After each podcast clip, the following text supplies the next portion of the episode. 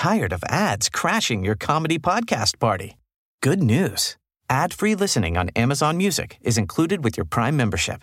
Just head to amazon.com slash ad-free comedy to catch up on the latest episodes without the ads. Enjoy thousands of ACAST shows ad-free for Prime subscribers. Some shows may have ads. As a person with a very deep voice, I'm hired all the time for advertising campaigns. But a deep voice doesn't sell B2B, and advertising on the wrong platform doesn't sell B2B either. That's why if you're a B2B marketer, you should use LinkedIn ads. LinkedIn has the targeting capabilities to help you reach the world's largest professional audience. That's right. Over 70 million decision makers all in one place. All the big wigs, then medium wigs, also small wigs who are on the path to becoming big wigs.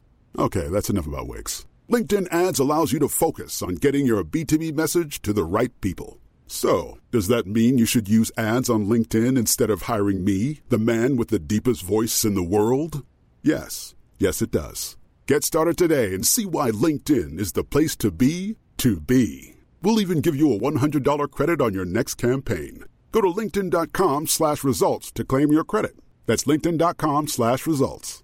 Terms and conditions apply. Flexibility is great. That's why there's yoga. Flexibility for your insurance coverage is great too. That's why there's United Healthcare Insurance Plans. Underwritten by Golden Rule Insurance Company, United Healthcare Insurance Plans offer flexible, budget friendly coverage for medical, vision, dental, and more. One of these plans may be right for you if you're, say, between jobs, coming off your parents' plan, turning a side hustle into a full hustle, or even missed open enrollment. Want more flexibility? Find out more about United Healthcare Insurance Plans at uh1.com.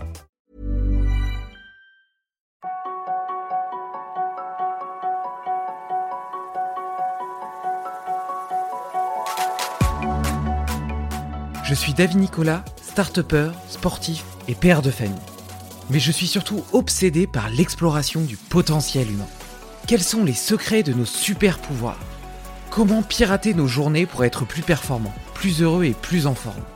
C'est pour répondre à ces questions que je rencontre deux fois par mois des sportifs de haut niveau, des entrepreneurs inspirants, des médecins holistiques et des scientifiques renommés. Et ça marche Les hacks qu'ils m'ont donnés ont littéralement changé ma vie. Si c'est aussi ton cas, la meilleure façon de me soutenir est de me laisser une note de 5 étoiles sur ton application de podcast. Ah au fait, j'ai écrit un e-book avec mes meilleures routines. Pour le télécharger, rejoins ma newsletter sur laquelle je partage mes réflexions, retours d'expérience et inspiration.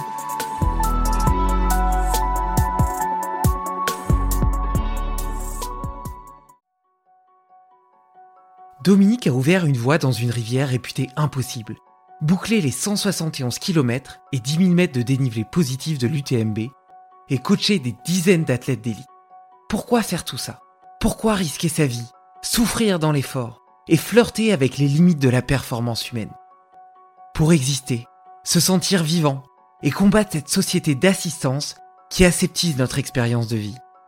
Alors si toi aussi tu as envie de sentir des frissons d'excitation en poursuivant des rêves suffisamment grands pour te faire peur, cet épisode est pour toi. Car Dominique est plus qu'un athlète et un bon vivant. C'est aussi un excellent préparateur mental qui t'aidera à muscler ton cerveau pour dépasser tes rêves les plus fous, qu'il s'agisse d'un défi sportif, d'un objectif professionnel ou simplement de changer une habitude de vie. Belle écoute Salut Dominique Bonjour Bonjour à tous. Écoute, euh, j'aime bien commencer ces podcasts par un petit tour d'inclusion. L'idée, c'est que tu me partages un petit peu l'énergie avec laquelle tu viens ce matin ou quelque chose de chouette qui t'est arrivé euh, cette semaine. Ou à l'inverse, si tu une énergie un peu négative que tu veux déposer, mais vu ta tête, ça a pas l'air, euh, c'est également le moment. Bah écoute, euh, d'abord c'est un grand plaisir d'être là. C'est euh, pour moi c'est une c'est une première. J'ai la, j'ai l'habitude de faire des webinaires euh, devant des entreprises grâce au Covid ou à cause du Covid, mais jamais de longues interviews comme ça où je vais pouvoir partager avec avec avec toi et, ceux qui nous écouteront non seulement ma méthode de travail, mais mon système émotionnel et, et comment est-ce que j'arrive à tout le temps rebondir sur de nouvelles énergies. Et euh, je dirais que là, en ce moment, moi, ce que j'aime, c'est euh, ce qui me, ce qui m'émeut, ce qui me plaît le plus, c'est euh, être capable de d'avoir une centration profonde sur ce que j'ai envie de produire, tout en me décentrant complètement de, de l'objectif, pour pouvoir prendre le temps d'aller voir dehors ce qui se passe, comprendre le changement de saison, pour m'en ressourcer. Et là, en ce moment, j'adore cette période d'automne où euh, toute la nature change. Moi, je suis sur mon vélo et euh, je hume l'air et je vois vraiment le changement non seulement dans l'air, mais le changement dans les couleurs, dans l'atmosphère.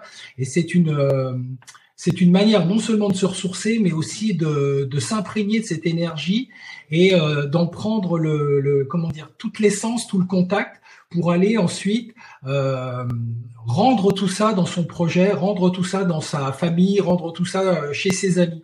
Et je pense que c'est un petit peu ce qui manque en ce moment à beaucoup d'entre nous, c'est être capable non pas de faire un retour à la nature et, de devenir, euh, comment dire, un, un, vegan averti ou un no gluten averti, mais être quelqu'un qui est capable de se remettre dans son environnement proche, de se réinstaller au sein de cette nature dont on fait partie et qui fait corps avec nous. Et c'est là où on va retrouver non seulement du sens à sa vie et on va retrouver du sens à son temps, au temps donné, parce que le temps qui passe n'est pas toujours un, temps perdu, c'est aussi un temps gagné quand on est capable de se l'approprier. Et c'est ce que je suis en train de faire en ce moment, à l'automne, ce changement de saison. Je suis en train de m'approprier, m'approprier un moment pour bien vivre mon automne et pouvoir continuer dans mes projets. Magnifique. Bah écoute, euh, ça donne le ton de, de, de, de, ce podcast à venir. Et en parlant de reconnexion à la nature, moi aussi je fais mon petit checking. Ce week-end, euh, j'ai, j'ai, je me suis fait un petit week-end bushcraft, euh, complètement improvisé en mode autodidacte. J'ai jamais suivi de, de stage quelconque, donc j'ai simplement trouvé deux gars un petit peu barrés sur LinkedIn pour pour m'accompagner. Et, et donc on est parti dans la nature. On a fait une, trentaine de kilomètres euh, et 1000 mètres de dénivelé. On a trouvé un terrain d'exploration. On est parti vraiment à l'aventure. Tu vois, il y a des moments où on a dû faire demi-tour parce que on était bloqué dans des bosquets, etc. Et puis euh, on a fini par trouver un endroit qui nous semblait euh, plutôt plutôt agréable pour installer notre campement. Et, euh, et donc euh, on a ramassé des branches, etc. pour construire un abri. Euh, on a coupé des, des, des, des, branches de noisetier pour pour pour, protéger, faire une sorte de, de palissade, et qu'on a utilisé aussi pour se faire une espèce de, de matelas au sol. Puis après, une fois que tout ça a été fait, qu'on avait préparé notre feu pour le soir, etc., on est on est parti à la recherche de nourriture et on a trouvé des bolets, des cèpes parce que c'est c'est la saison, euh, des des châtaignes.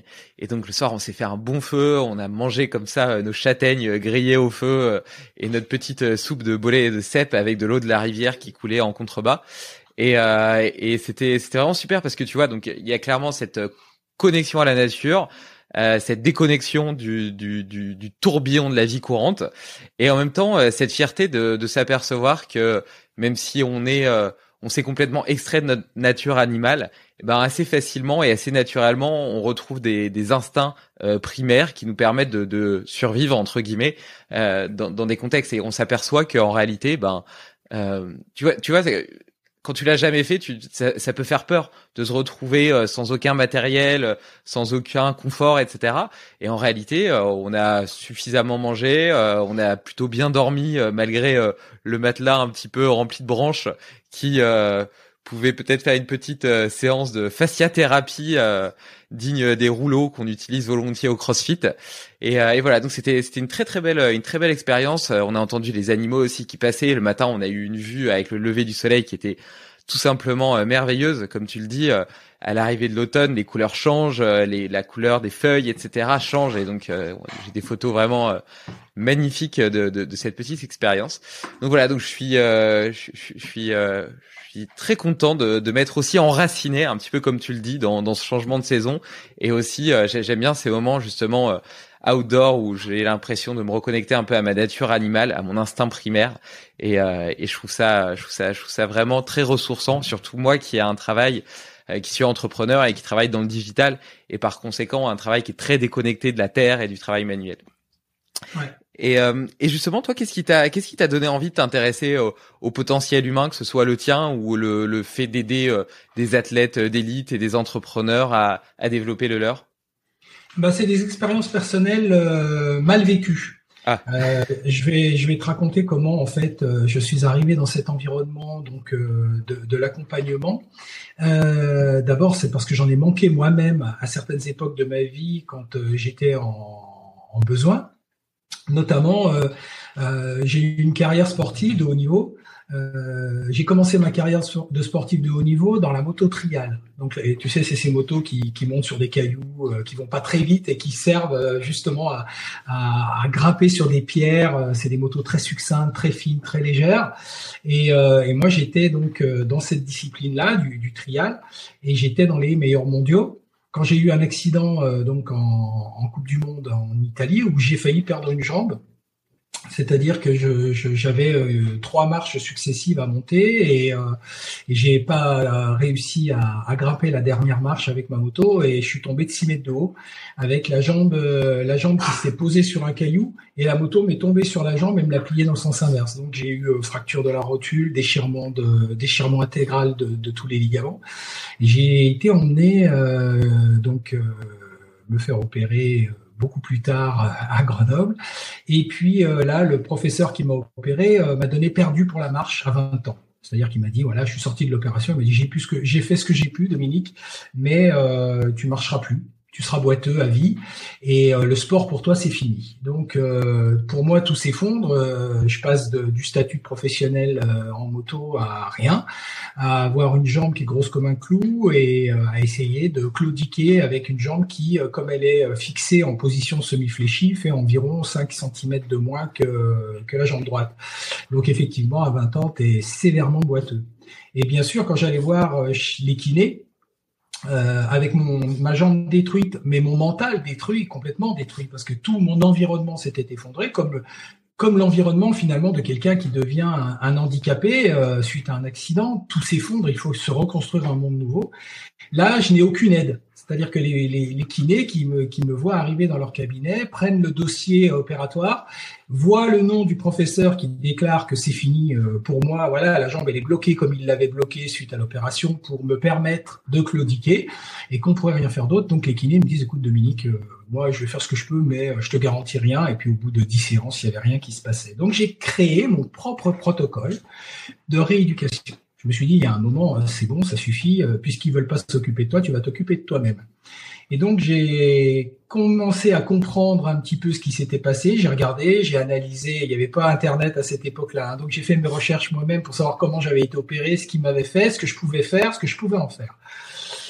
Et de là, j'ai commencé à faire ma propre rééducation et gagner des millimètres. Petit à petit, j'ai gagné des millimètres. Donc, je me suis assis d'abord euh, au bord d'une piscine. J'ai mis une palme que j'avais coupée parce que j'avais pas suffisamment de force dans ma jambe. Et puis, je faisais aller ma jambe euh, comme ça, d'avant en arrière, pour essayer de gagner un petit peu de force parce que c'était le seul effort que je pouvais faire. Je pouvais même pas aller en salle de musculation. J'avais pas suffisamment de force dans ma jambe. Et puis euh, petit à petit, j'ai commencé à gagner de la souplesse articulaire. J'ai commencé à gagner quelques petits millimètres, ce qui m'a remis un mental d'acier. Et là, euh, j'ai laissé une palme un peu plus longue, puis une palme complète. Et un jour, j'ai la chance de croiser euh, quelqu'un qui fait beaucoup de vélo, qui vient s'entraîner dans, le bassin, qui me regarde faire et qui me dit, mais tu sais, au point où tu en es, tu devrais essayer le vélo, ça t'irait bien, ça va travailler sur tes quadrilles et puis ça va te redonner de la mobilité articulaire. Et puis euh, là, pour l'instant, tu laisses ta selle assez basse, puisque tu n'as pas l'extension complète euh, loin de là. Et euh, tu joues sur ce que tu peux faire avec ta jambe semi-fléchie. Puis petit à petit, tu remontes ta selle d'un ou deux millimètres tous les 15 jours, toutes les trois semaines, et tu vas gagner de l'amplitude. Je l'écoute, ça se passe super bien. Euh, merci d'ailleurs Jean-Noël, il s'appelait Jean-Noël, il s'appelle toujours Jean-Noël. Merci Jean-Noël de ce conseil et je suis parti faire du vélo. Alors c'était l'époque, je te parle de ça en 87, c'était l'arrivée du VTT en France. Moi ça tombait bien, j'étais dans un sport euh, motocycliste euh, tout terrain. Donc le VTT pour moi ça me parlait. Donc j'ai commencé à acheter mon premier VTT et aller m'orienter là-dedans. Et puis un jour je roule sur route parce que c'est plus doux quand même, j'ai moins de choc et ma jambe est quand même pas assez costaud pour à ce moment-là encaisser les contraintes du tout-terrain. Et je me retrouve au pied d'un col euh, en me faisant doubler par un type qui est vachement euh, vachement bien équipé avec un vélo de route. Moi, j'ai mon gros vélo à tétine qui pèse lourd. Et, et je m'accroche à ce gars-là et, le gars accélère, me pose. Puis petit à petit, je commence, c'est le col de la Colombière, près de près de Chamonix. Je commence à revenir sur lui et ainsi de suite. Et pendant 14 kilomètres, on joue comme ça au chat et à la souris. Moi avec mon gros vélo et mon short, mon short baroud. Et lui avec sa belle tenue. Et on arrive au sommet, le type s'arrête et me dit mais t'es qui toi? Alors je dis bah, voilà, je suis rien, euh, je suis juste un mec qui euh, fait du vélo et qui essaye de se remettre une jambe à peu près d'aplomb. On discute, on se marre et j'apprends qu'en fait le mec est un pro de l'équipe Chazal. Et euh, j'ai pas lâché le pro de l'équipe Chazal, donc j'étais euh, acharné. Bon, je suis arrivé en haut, j'étais un peu cramé. Et le gars me regarde et me dit, mais là, tu fais quoi maintenant? Je dis, bah, je rentre à Chamonix. Et il tombe des nues parce que je suis à 55 km de chez moi. Et j'ai pas un bidon parce que j'avais pas pensé à prendre un bidon d'eau. C'est pour moi, j'avais même pas de porte-bidon. Donc, il est super sympa. Il me donne un bidon que je mets dans ma poche euh, sur mon côté de la cuisse, là, parce que c'est un champ de baroud. Et je rentre à Cham, euh, tout fier de mon truc, euh, d'avoir tenu la dragée haute à un pro de l'époque. Et euh, je me dis, je vais me mettre dans le vélo. Et finalement, euh, j'ai fait une super carrière dans le vélo. Je me suis régalé. J'ai fait 10 ans de Coupe du Monde. J'ai été team manager. J'ai euh, couru sur tous les circuits du monde, aux États-Unis, au Canada, en Australie, en Nouvelle-Zélande, partout. Et j'ai fait une deuxième carrière donc de sportif de haut niveau. Mais pendant cette carrière-là, je me suis dit, putain, il s'est passé quelque chose dans ta vie. Comment tu as eu, où est-ce que tu as été chercher les ressources pour pouvoir retrouver une jambe, parce que faut, entre temps, j'ai quand même retrouvé une jambe. Je n'ai jamais boité, en dehors du temps de récupération euh, qui a duré un an, un, peu plus, un peu plus d'un an, 18 mois. Mais euh, depuis, je n'ai jamais boité. Donc, j'ai fait mentir le corps médical, j'ai fait mentir le professeur, et euh, j'ai fait une deuxième carrière d'athlète de haut niveau. Donc, je suis reparti en faculté, je suis retourné à Dijon, j'ai fait, j'ai passé un diplôme de psychologie et je me suis orienté sur les athlètes de haut niveau et euh, donc pour l'accompagnement, la compréhension du projet de l'athlète. Et je me suis rendu compte parce que j'étais aussi moi-même créateur d'entreprise, j'avais créé j'ai créé ma première boîte pendant que j'étais athlète de haut niveau. J'ai créé ma première entreprise à 21 ans et je me suis rendu compte que les, les, les similarités entre la, la, conduite du projet sportif et la conduite du projet euh, professionnel étaient absolument identiques. On a à peu près les mêmes contraintes, on fait appel à peu près aux mêmes ressorts, euh, que ce soit euh, la définition des objectifs, les moyens pour les atteindre, euh, les ressources humaines, les ressources para-humaines, etc. On retrouve à peu près tous les ressorts de la conduite du projet professionnel et du, et du projet sportif. Et donc, je me suis orienté aussi vers l'accompagnement des, chefs d'entreprise, des cadres et des personnes en désir de conduire un projet euh, professionnel. Voilà. Tu connais un peu, euh, en gros, en filigrane, mon parcours. Magnifique. Bah, de toute façon, euh, ça va être un peu l'objet de ce podcast. On va parler de, l'application de la préparation mentale dans, pour des objectifs sportifs, mais aussi dans, dans la volonté de réussir et d'atteindre ses propres objectifs de vie et on va probablement extrapoler sur la partie entrepreneuriat qui m'intéresse également puisque je suis moi-même à la tête d'une startup. Euh, mais euh, j'ai juste une petite question. Je me dis, tu vois, à ce moment-là, quand on te dit euh, euh, que tu pourras, que tu vas être boiteux toute ta vie, que le sport pour toi c'est fini, etc. Tu vois, il y a quand même toute cette logique de la biologie des croyances, de l'effet nocebo. On connaît très bien l'effet placebo, mais il existe aussi un effet nocebo et la croyance du mmh. fait que le, le corps est fragile ou n'est pas capable de faire quelque chose est souvent autoréalisatrice. Et là, si tout le corps médical est d'accord et qu'il y a un consensus de ce côté-là qui dit, en gros, ta jambe elle est foutue et euh, ton corps il sera à jamais inefficient, comment est-ce que toi tu arrives à transformer euh, ça en croyance positive que non, moi je suis pas d'accord, je refuse ce diagnostic et euh, je veux me me mettre en ordre de marche pour atteindre mes rêves et mes objectifs? Alors, c'est intéressant ce que tu me poses comme question parce que euh, je te cache pas que je suis pas passé du lundi matin euh, post-op à un effondrement complet par rapport au diagnostic à un mardi matin euh, post-op à une certitude. Mais euh, non, c'est c'est une, une, une, construction personnelle, c'est-à-dire que effectivement, je, je peux pas dire que tout le monde peut réagir comme moi ou tout le monde doit réagir comme moi. Euh, c'est comment dire cela vient aussi de mon historique, de mon vécu, la manière dont moi je me suis comporté dans ma vie euh, avant ces, pendant ces 20 premières années de vie, à savoir que euh, toujours refuser l'adversité, toujours euh, me battre contre les dogmes. il y a quelque chose pour moi qui est impossible, c'est le dogmatisme, que ce soit le dogme religieux, le dogme politique, le dogme médical ou quoi que ce soit. Je suis un, un douteur, je suis un douteur avéré. Donc qui que ce soit devant moi qui va, qui va me prouver et avoir une certitude, je vais lui opposer ma part de doute. Je vais pas le remettre en question et, balayer complètement euh, sans consensus le, le, sa parole, mais je vais toujours me conserver une part de doute. Et cette, cette part de doute, même dans euh, la certitude de l'échec ou dans la certitude de la réussite, qui m'a permis de toujours limiter les dégâts dans l'un comme dans l'autre. Et euh, je dois t'avouer que quand ce professeur m'a dit ça, euh, sur le moment, comme tout un chacun, tu es effondré parce que c'est un professeur. Mais il se trouve que dans ma vie, euh, j'ai connu des injustices, j'ai connu des choses qui étaient euh, qui étaient dogmatiques, contre lesquelles je me suis élevé avec succès, et je me suis dit pourquoi pas, pourquoi pas mettre en doute la parole de ce médecin qui euh, aujourd'hui te donne euh, comme perdu pour la science. C'est une marche qui est très très haute à franchir. J'en avais franchi des plus hautes que ça en trial, donc je me suis dit bah ok pourquoi pas? Mais j'ai utilisé à ce moment-là mes savoir-faire et mes compétences, ma réflexion, mon analyse personnelle de la situation et euh, qui, mieux que moi, peut me connaître. Et c'est à ce moment-là, finalement, sans le savoir, que j'ai planté la graine de ma future méthode de travail avec euh, avec mes partenaires sportifs ou non sportifs. Et euh, donc, j'encourage tout le monde à avoir cette part de doute, non pas en soi, mais le doute de, du, du résultat d'une situation qui vous permet toujours euh, en bien ou en mal, de limiter finalement euh, les excès euh, d'un côté comme de l'autre, parce que tous les excès sont mauvais. Et c'est, par exemple, quand tu quand tu discutes avec un athlète et que tu tu définis avec lui son niveau d'engagement, on définit une courbe de Gauss, la fameuse courbe en cloche. Si il est très situé sur la gauche, ça veut dire qu'il n'est pas assez engagé.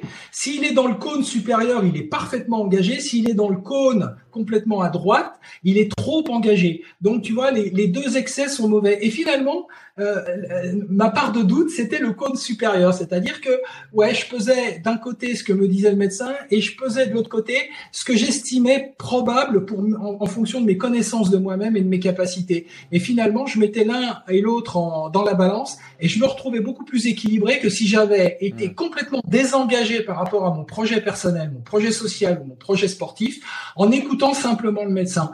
Et c'est aussi euh, ce qui fait qu'à un moment donné, Christophe Colomb a traversé l'Atlantique pour aller découvrir euh, une nouvelle terre. C'est ce qui fait que toi, il y avait une part de doute, et je vais rebondir sur un, phénomène euh, sportif qu'on connaît actuellement, mais toi, il y avait une part de doute dans ce que tu as raconté dans ton anecdote, c'est-à-dire que vous êtes parti, vous êtes allé en pleine nature, pas forcément en connaissance vous n'aviez pas forcément la connaissance de l'environnement, euh, vous n'aviez pas forcément la maîtrise de cet environnement. Il y avait une part de doute sur la, votre capacité à réussir, votre capacité à bien dormir. Et c'est ça qui vous a mu, c'est ça qui vous a motivé. Si on vous avait dit non, mais vous allez y aller, c'est super, vous allez voir, euh, vous allez super bien dormir, il va pas pleuvoir, il va faire doux, il va faire beau.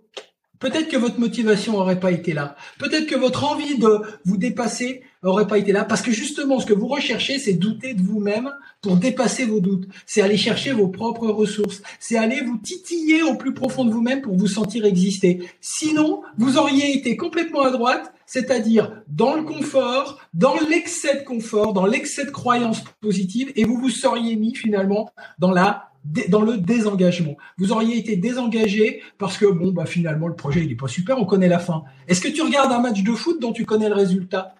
Ça t'intéresse pas? Si tu sais que le match de foot, les, gars ont gagné, leur ont mis 3-2 ou 3-1 ou 3-0, tu dis ouais bon à la fin on sait qui gagne. Tu regardes pas pareil, tu vas être sur ton smartphone, tu vas discuter avec ton pote, tu vas regarder que les moments marquants, mais finalement t'es pas engagé, t'as pas la boule au ventre, t'as pas envie que ton équipe, ah t'es pas dans le doute. T'es pas dans le doute de ce qui va arriver. Tu sais ce qui va arriver. Donc, on ne regarde pas un match quand on en connaît la fin. C'est pas intéressant. Ce qui nous plaît, c'est jouer le match, c'est y aller, c'est s'engager, c'est le vivre avec son équipe ou le vivre soi-même. Et à partir de ce moment-là, ouais, la part de doute, elle nous fait gravir des montagnes. Et maintenant, je vais rebondir sur quelque chose. J'ai essayé de pas être trop long pour te pour renvoyer la balle que tu me titilles toi aussi. Mais prenons par exemple l'exemple de l'ultra trail. Je le connais parfaitement parce que l'ultra trail, tu vois, moi je suis de Chamonix et euh, je l'ai vu euh, se créer, euh, comment dire, l'ultra trail du Mont Blanc. Je l'ai vu se créer à Chamonix. Moi, j'étais pas du tout un coureur à pied. Euh, j'ai jamais couru, ça m'a jamais plu. Euh, moi, je trouvais qu'on allait beaucoup plus vite avec deux roues qu'avec deux baskets. Et quand j'ai vu arriver l'ultra trail, j'ai vu les premiers arriver là en 2003. J'étais en larmes. Je voyais les mecs arriver euh, tout tordus, défoncés et tout. J'étais en larmes. Et je me disais, mon Dieu, ce que c'est beau, ce que vivent ces mecs, ces nanas. Ils sont, ils sont allés au bout d'eux-mêmes. Ils ont vécu une purée d'aventure là, un truc de dingue. Et je m'y suis mis. Et je me suis fait mon premier ultra trail. J'avais couru 300 km, première course que je fais de ma vie à pied en dehors du scolaire, l'ultra trail du Mont Blanc. Et j'ai vécu une vraie aventure humaine parce que j'étais plein de doutes, parce que je savais pas si j'allais y arriver, parce qu'il y avait cette croyance en moi que j'essayais de nourrir et en même temps euh, cette incertitude totale du destin que j'allais vivre pendant cette course. Et ce que je recherchais, c'est ce que tu as dit tout à l'heure, c'est l'aventure. On avait envie de vivre une aventure. Et moi, l'ultra trail, j'y suis allé en 2006. Je l'ai fini, je l'ai terminé, défoncé, hein, j'avais les panards, je te dis même pas, mais j'ai vécu une aventure extraordinaire. Et je me suis désintéressé de l'ultra trail en 2013 parce que c'était devenu hyper régulé. Il fallait mettre tel type de veste, il fallait avoir tel type de couverture de survie, il fallait que ton sac fasse tel, poids, que tel machin. Donc on avait régulé l'aventure, qui n'était plus une aventure, qui n'était qu'un règlement à appliquer, où chacun allait non pas chercher à vivre quelque chose de personnel, mais à aller chercher à des points, des points qualificatifs pour être représentatif, pour avoir le droit. Et donc, elle était où l'aventure? Elle était devenue inintéressante et je m'en suis désengagé. Et en discutant un peu autour de moi, je me suis rendu compte que tous les participants initiaux avaient disparu de ces engagements-là et étaient retournés vers une pratique comme la tienne, c'est-à-dire une pratique aventureuse où c'est nous qui définissons notre euh, notre environnement, c'est nous qui allons définir notre projet sportif et on s'occupe plus des règlements parce que c'est les règlements qui finalement créent euh, le carcan de cette société, celle qu'on veut fuir. C'est super intéressant cette euh, cette vision du doute que tu as. D'ailleurs, je vais faire une petite parenthèse. C'est Elisa Marceau qui disait que les vérités d'aujourd'hui sont les mensonges de demain, et je trouve que c'est une phrase extrêmement sage. Mais c'était simplement pour la pour la parenthèse. Euh, et, et, tu vois, le doute dans nos sociétés, il est il est plutôt vu comme quelque chose de négatif et d'aversif, parce que le doute, il y a une notion de peur inhérente à l'incertitude du résultat. Et donc, si tu regardes la façon dont on vit, on refuse de manière générale le doute. On a envie d'être certain d'avoir son salaire au bout du, à la fin du mois, d'être en CDI pour être sûr de pas perdre son travail. Là, en ce moment, on, a des problèmes euh, énergétiques et donc euh, les gens ont peur parce qu'ils ont peur d'avoir des coupures en hiver, donc ils font des stocks. Euh, c'est pour ça que les pelés sont passés de 3,50€ à 10 euros le paquet et qu'il y a des pénuries partout. tu vois, il y a, y a, vraiment cette cette recherche de linéarité de linéarité dans la vie, dans le confort, et de refus de, de cette homéostasie en fait qui caractérise par une sinuosidale euh, toute toute vie et toute forme de, de mouvement en réalité. Et, euh, et à l'inverse, toi, ce que tu montres, c'est que le doute, c'est au contraire un facteur d'engagement qui donne une énergie forte euh, pour la réalisation d'un projet, pour la la, la, recherche de ses propres limites pour euh, son face à face avec soi-même. Et euh, c'est quelque chose qui me parle particulièrement. Moi qui suis euh, mu par un désir d'exploration de découverte du monde. Et, et tu vois j'ai un besoin viscéral de sortir de ma zone de confort pour vivre des, des émotions au-dessus de la moyenne. Et et comprendre un petit peu qui je suis. Et tu vois, je trouve qu'il y a quelque chose dans, dans, dans tu vois, chaque année, j'aime bien me fixer des défis euh, sportifs ou autres. J'ai fait, euh, je sais pas, une semaine de yoga tout le monde en Italie où je me suis exposé au froid pendant une semaine. Et le dernier jour, on a passé 17 minutes dans une eau à 0 degré. Euh, j'ai fait le Mont Blanc cet été. j'ai fait des Spartans. On va en parler tout à l'heure parce que je, je, je, voudrais avoir tes conseils pour la préparation d'une Spartan Ultra qui fait 50 km, 60 obstacles, 4000 mètres de dénivelé, à peu près 10 heures de course en, en juillet, alors qu'à la base je suis pas du tout un trailer, euh, ni même un coureur d'ailleurs. Euh, donc ça va être hyper intéressant d'avoir euh, d'avoir tes, tes, tes, conseils en termes de, de, de, prépa en amont et puis euh, sur la gestion de course en elle-même. Mais tu vois, dans ces moments-là, à chaque fois, il y a, y, a, y a plusieurs notions. Déjà, il y a il y a, y a la recherche d'un objectif qui te dépasse en tant que, personne, qui est plus grand que toi. Et ça, il y a un côté hyper excitant de se dire que tu es capable de gravir des montagnes, au sens propre comme au sens figuré. Ensuite, il y a l'effort. L'effort qui est souvent extrême et qui te pousse à aller rechercher dans tes extrêmes limites et te permettre de prendre conscience qu'elles sont beaucoup beaucoup plus loin que ce que tu aurais pu imaginer de base avant d'aller les explorer. Ensuite, il y a la fierté, la fierté d'arriver au sommet, la fierté. Et encore une fois, hein, le sommet, c'est à la fois euh, une expérience que j'ai vécue dans mes expériences d'alpinisme, mais aussi euh, dans le sens figuré, parce que on peut faire des parallèles, comme tu le disais très bien, avec l'entrepreneuriat, avec n'importe quelle sortie de sa zone de confort, avec n'importe quelle recherche euh, d'objectifs ou d'évolution de son potentiel et de ce qu'on est capable de faire sur Terre, tu vois. Et donc l'atteinte du sommet, elle t'apporte cette fierté, cette fierté d'avoir atteint et d'avoir justement transformé ce doute et cette peur en la réalisation euh, d'une réussite. Et, euh, et, donc elle est aussi hyper gratifiante. Et enfin tout ça, ça te crée un ancrage, un ancrage pour toutes les autres expériences que tu vas vivre. Et, et j'ai cru comprendre dans ton histoire que tu as parlé plusieurs fois de rebondir, de résilience, t'as pas cité le mot, mais on pourrait parler d'antifragilité. Je pense que cette antifragilité, elle vient aussi de la somme des expériences de vie qu'on a pu expérimenter au cours de notre existence et qui nous donne un référentiel de ce qu'on est réellement capable de faire, qui dépasse largement ce qu'on aurait pu croire à la base et qui nous permet, face à des difficultés, face à des que ce soit lors d'un défi ou que ce soit par la force du, de, de, l'environnement, du contexte, qui parfois euh, est euh, extrêmement difficile à surmonter, eh ben on sait qu'on a en nous une force supérieure capable de faire face aux éléments. Et, euh, et donc je pense que pour toutes ces raisons-là, eh ben le fait de, de se fixer euh, des défis, des objectifs. Et là, c'est vrai qu'on a parlé de sport, mais ça peut être, euh, je sais pas, par exemple, euh, aller faire un concert alors qu'on sait pas chanter, etc. Ça peut être toutes sortes de d'exploration, de, passion qui nous animent. Eh ben, j'ai l'impression que ce qu'on vient surtout chercher, c'est euh, c'est la connaissance de nous-mêmes, tu vois. Et donc justement, je voulais te demander, toi, euh, t'as fait t'as fait des ultra trails, euh, t'as ouvert une rivière que tout le monde euh, disait impossible. J'ai lu ça dans ton livre. Vous êtes le meilleur coach du monde. Euh, t'as accompagné des athlètes d'élite dans plein de disciplines différentes, des entrepreneurs. Qu'est-ce que ces gens-là, tu vois, il y a, y a, des gens de façon extérieure. Ma mère, par exemple, elle pourrait me dire, je comprends pas ce besoin de se mettre en danger, de se mettre en difficulté, d'aller faire des choses qui parfois viennent même à l'encontre de, de, notre physiologie. Tu vois, tu vois, après un ultra trail, par exemple, tu peux être immunodéprimé pendant plusieurs mois, fatigué, avoir du mal à récupérer, etc. Tu as vraiment été poussé tes extrêmes limites. Pourquoi aller aussi loin? Alors, quel est ton why? Alors, je me suis souvent, tu imagines bien que comme tout, comme tous les athlètes, comme toi, euh, comme tous ceux qui, qui s'engagent dans des projets un peu, euh, on va dire un peu fous, mais le, projet fou peut être euh, au coin de sa rue. Hein. Il n'y a pas besoin d'aller au Népal, descendre la Modicola ou traverser le désert du Gobi. le projet peut être au coin de sa rue et ça peut devenir un projet fou pour n'importe qui. L'important c'est c'est l'essence même du projet. Et finalement, euh, ce qu'on recherche quand on, on, se comment dire quand on se met pour certains en danger, c'est-à-dire que ceux qui nous regardent faire ce genre de choses vont se dire mais tu te mets en danger physique, physiologique, mental, euh, social parfois. Euh, pourquoi est-ce que tu fais ça? Mais pour exister, pour exister, ma bonne dame, parce qu'à un moment, euh, dans cette société où euh, on te, aujourd'hui, là, en ce moment, mais on, s'en rend compte tous les jours, tu vois, tu, ça me fait vibrer là ce que tu me poses comme question parce que on nous apprend à éteindre la lumière, on nous apprend à ne pas faire couler l'eau, on nous apprend à fermer les portes, on nous apprend à mettre des pulls à col roulé, on nous apprend à nous, à nous qui nous apprend ça en plus? Des gens qui n'ont pas fait le quart du tiers de ce que nous avons été capables de réaliser.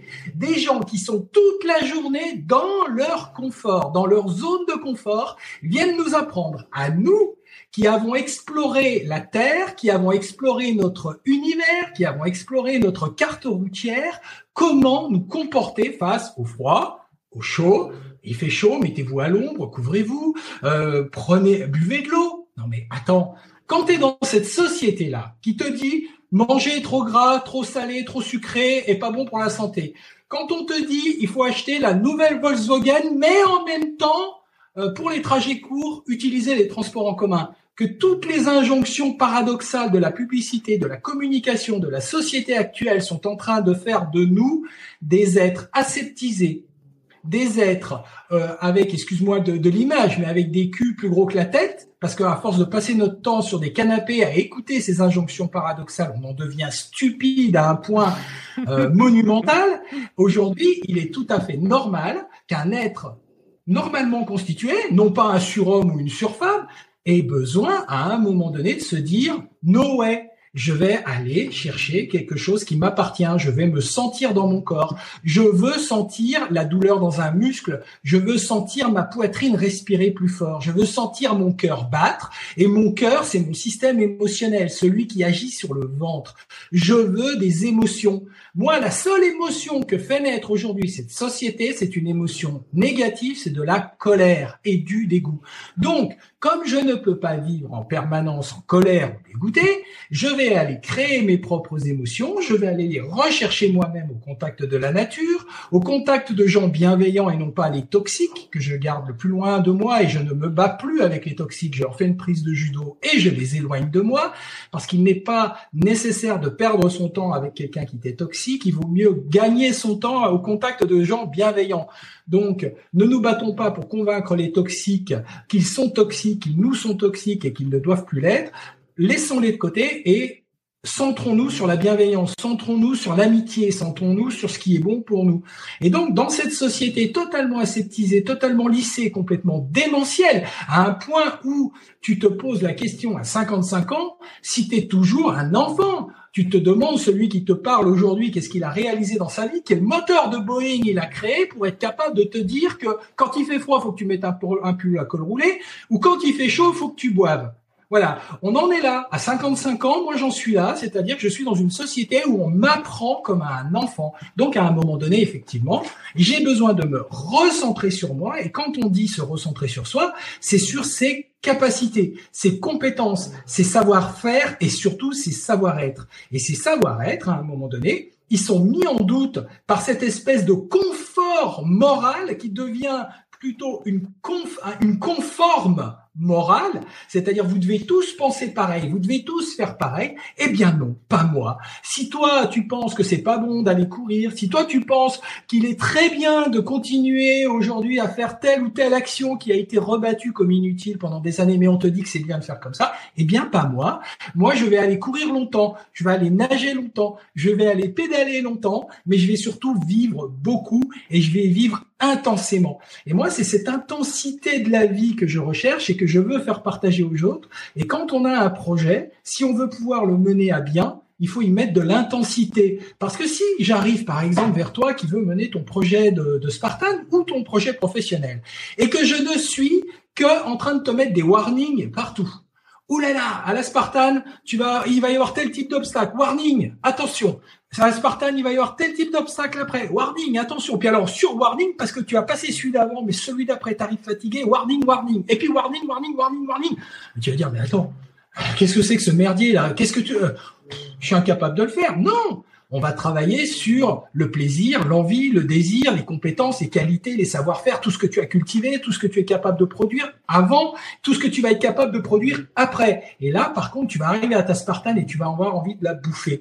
Et c'est exactement pareil pour tous les projets de vie, sociaux ou familiaux. Si euh, tu rencontres une super nana et que vous vous faites les yeux doux et que d'un seul coup, tu as ton pote qui dit non, non, mais attends, warning, hein, euh, elle, elle n'est pas pour toi 90% bah, des gens vont dire ah ouais t'as raison elle est pas pour moi. Et puis t'en as 10% qui vont dire mais pourquoi elle serait pas pour moi? Bah ça c'est les winners c'est c'est c'est naturel c'est-à-dire pourquoi? Donc qu'est-ce que c'est le pourquoi? C'est une interrogation?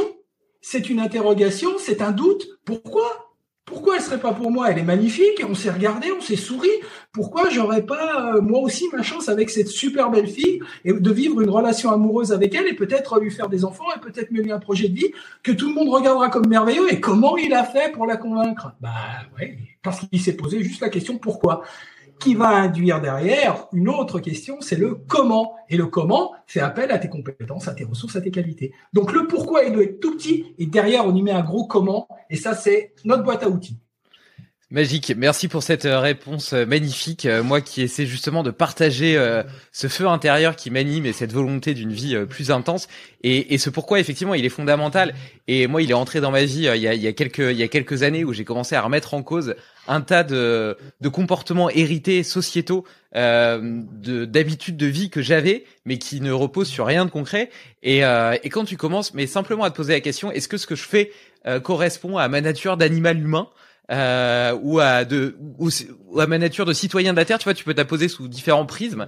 Et ben ça te permet de remettre en cause un tas de choses et puis de trouver des réponses qui correspondent mieux à ta nature profonde et qui sont pas simplement le fruit euh, de d'héritages passés sur lesquels tu as eu aucun contrôle. Et, et juste, je voudrais faire une parenthèse parce que tu as parlé euh, des, des médias, des injonctions, etc. Et moi qui suis issu de ce, un peu de ce monde-là, euh, d'un point de vue professionnel, euh, j'aimerais partager un petit hack déjà. Euh, je fais une diète d'information. Je regarde, j'ai pas la télé déjà, donc Premier, première, première suppression. Et ensuite, avant, je commençais quand même ma matinée par lire un petit peu les, les, les news, les actus sur quelques, sur quelques journaux. Et en réalité, euh, eh ben, ça te fait perdre pas mal de temps. Souvent, c'est que des informations négatives. Et en plus, euh, leur objectivité est de plus en plus partielle. Et euh, je voudrais prendre pour exemple euh, le, partage de la valeur, l'évolution du partage de la valeur des revenus publicitaires euh, dans les médias. Avant, ils avaient 100% des revenus publicitaires. Maintenant, ils en ont plus que 25%. Les 75% restants sont partis chez Facebook, Google, etc. Et du coup, avec 25%, ils doivent réussir à, à subvenir à leurs coûts qui sont toujours aussi importants, euh, ou qui auraient dû être toujours aussi importants. Ça peut mathématiquement pas être le cas. Donc, qu'est-ce qui se passe? Déjà, ils font la guerre entre eux. Donc euh, c'est ça qui a vu l'émergence de toutes les méthodes type clickbait, donc euh, des titres un petit peu racoleurs qui parfois présente une vérité partielle et si on s'arrête là, on a l'impression d'avoir compris quelque chose alors qu'en réalité le titre était euh, volontairement euh, volontairement euh, faux entre guillemets et, euh, et, la vérité se trouvait dans les lignes suivantes mais comme la plupart des gens s'arrêtent au titre et le partagent sur Facebook et qu'après il y a une espèce de capillarité qui fait que tu vas le dire à l'autre ah j'ai lu ça sur le Figaro etc alors qu'en fait non tu l'as pas lu tu as juste lu le titre et tu le dis à quelqu'un et moi je me dis ah bah il me l'a dit moi je le connais celui-là je lui fais confiance donc euh, je pense qu'il a je pense qu'il a vérifié ses sources et après tu le redis autour de toi etc t'as un partage d'informations comme ça qui qui qui est complètement dégradé et qui euh, fait la part belle aux fake news, etc. Et donc, donc tu as ce premier phénomène euh, du clickbait. Le second qui est la, la réduction euh, des coûts journalistiques, parce que les rédactions coûtent trop cher eu égard aux revenus générés. Et donc, on a vraiment un appauvrissement de la qualité des informations auxquelles on a accès. Donc, passer beaucoup de temps devant BFM TV ou à lire les journaux, etc., eh ben, c'est une bonne façon de perdre du temps, d'avoir une humeur négative parce qu'il y a que des informations négatives, et en, plus de quoi, de même pas élever sa connaissance parce que les informations qu'on y trouve sont partielles, subjectives et euh, avec une rigueur journalistique de plus en plus déplorable. Et ça, je le dis par expérience, pas seulement par observation, mais parce que euh, je travaille avec des tas de journalistes qui font ce constat-là euh, de façon euh, triste et en même temps euh, systémique, parce que c'est pas de leur mauvaise volonté, c'est simplement un système qui s'est qui s'est qui s'est emballé et duquel on a du mal à trouver une sortie positive. Bon bref, c'était pour la parenthèse. J'ai pas envie de de de de, de, de qu'on parte qu'on parte là-dessus, mais je trouvais quand même important de de, de partager euh, ce, ce, petit détail. Et donc, euh, tu as posé le mot, le comment. Alors du coup, comment on y arrive? T'as un objectif qui t'anime, qui a un niveau euh, correct d'engagement sur ta courbe de Gauss, où il est bien au milieu, il y a suffisamment de doutes pour euh, t'exciter, t'engager et que l'issue soit incertaine, mais en même temps pas trop pour pas non plus te terroriser et te clouer sur place en te disant que tu arriveras jamais. Maintenant, donc moi par exemple, si on prend mon, mon exemple d'objectif de, Spartan euh, au mois de juillet, mais l'idée c'est évidemment que les outils que tu partages puissent être appliqués à n'importe quel objectif. Mhm. Euh, Qu'est-ce que la prépa mentale peut m'apporter dans la préparation de cet objectif? Quelles sont les grandes étapes auxquelles je dois prêter attention? Alors, déjà, définissons exactement ce qu'est la prépa mentale, parce qu'il y a énormément de gens qui parlent de prépa mentale, qui entendent parler de prépa mentale, qui, euh, qui connaissent, entre guillemets, la prépa mentale, sans vraiment savoir ce que c'est, sans vraiment savoir ce que ça apporte. Alors moi, j'ai une manière, euh, j'ai une métaphore pour expliquer un peu ce qu'est la prépa mentale. C'est euh, un athlète, un chef d'entreprise, quand il prépare son projet, il fait appel à diverses ressources qui vont être euh, euh sa, son service des ventes, euh, qui vont être euh, sa comptabilité, qui vont être son marketing, qui vont être etc. toutes les ressources de l'entreprise. Un athlète, il va définir un objectif et c'est en fonction de cet objectif, pareil, il va faire appel à ses ressources. Donc toute sa logistique, l'entraîneur, le préparateur physique, son kiné, son logisticien, etc. Bon, une fois qu'on a dit ça, qu'est-ce que qu'est-ce que devient qu'est-ce que devient le euh, chef d'entreprise ou l'athlète? En fait, c'est exactement comme s'il donnait une voiture de course. Donc tous les logisticiens, tous ceux qui travaillent autour sont les mécaniciens. Ils sont en train de bien gonfler les roues, choisir la bonne essence, bien régler le moteur, régler les suspensions, ajuster le baquet, nettoyer le, pare-brise. Ils sont en train de faire tout ça. Mais in fine, on met le gars au volant et qu'est-ce qui, qui est-ce qui va piloter le volant? Est-ce que c'est sa, sa main droite, sa main gauche? Est-ce que c'est le carburateur ou l'essence? Est-ce que ce sont les freins? Non, c'est un tout. Tout cela, c'est un tout. C'est une, une chimie, une mécanique qui se met en place. Mais qui est-ce qui pilote le, le tout? Le mental. Là, ce qu'a le pilote dans la tête. Uniquement cela.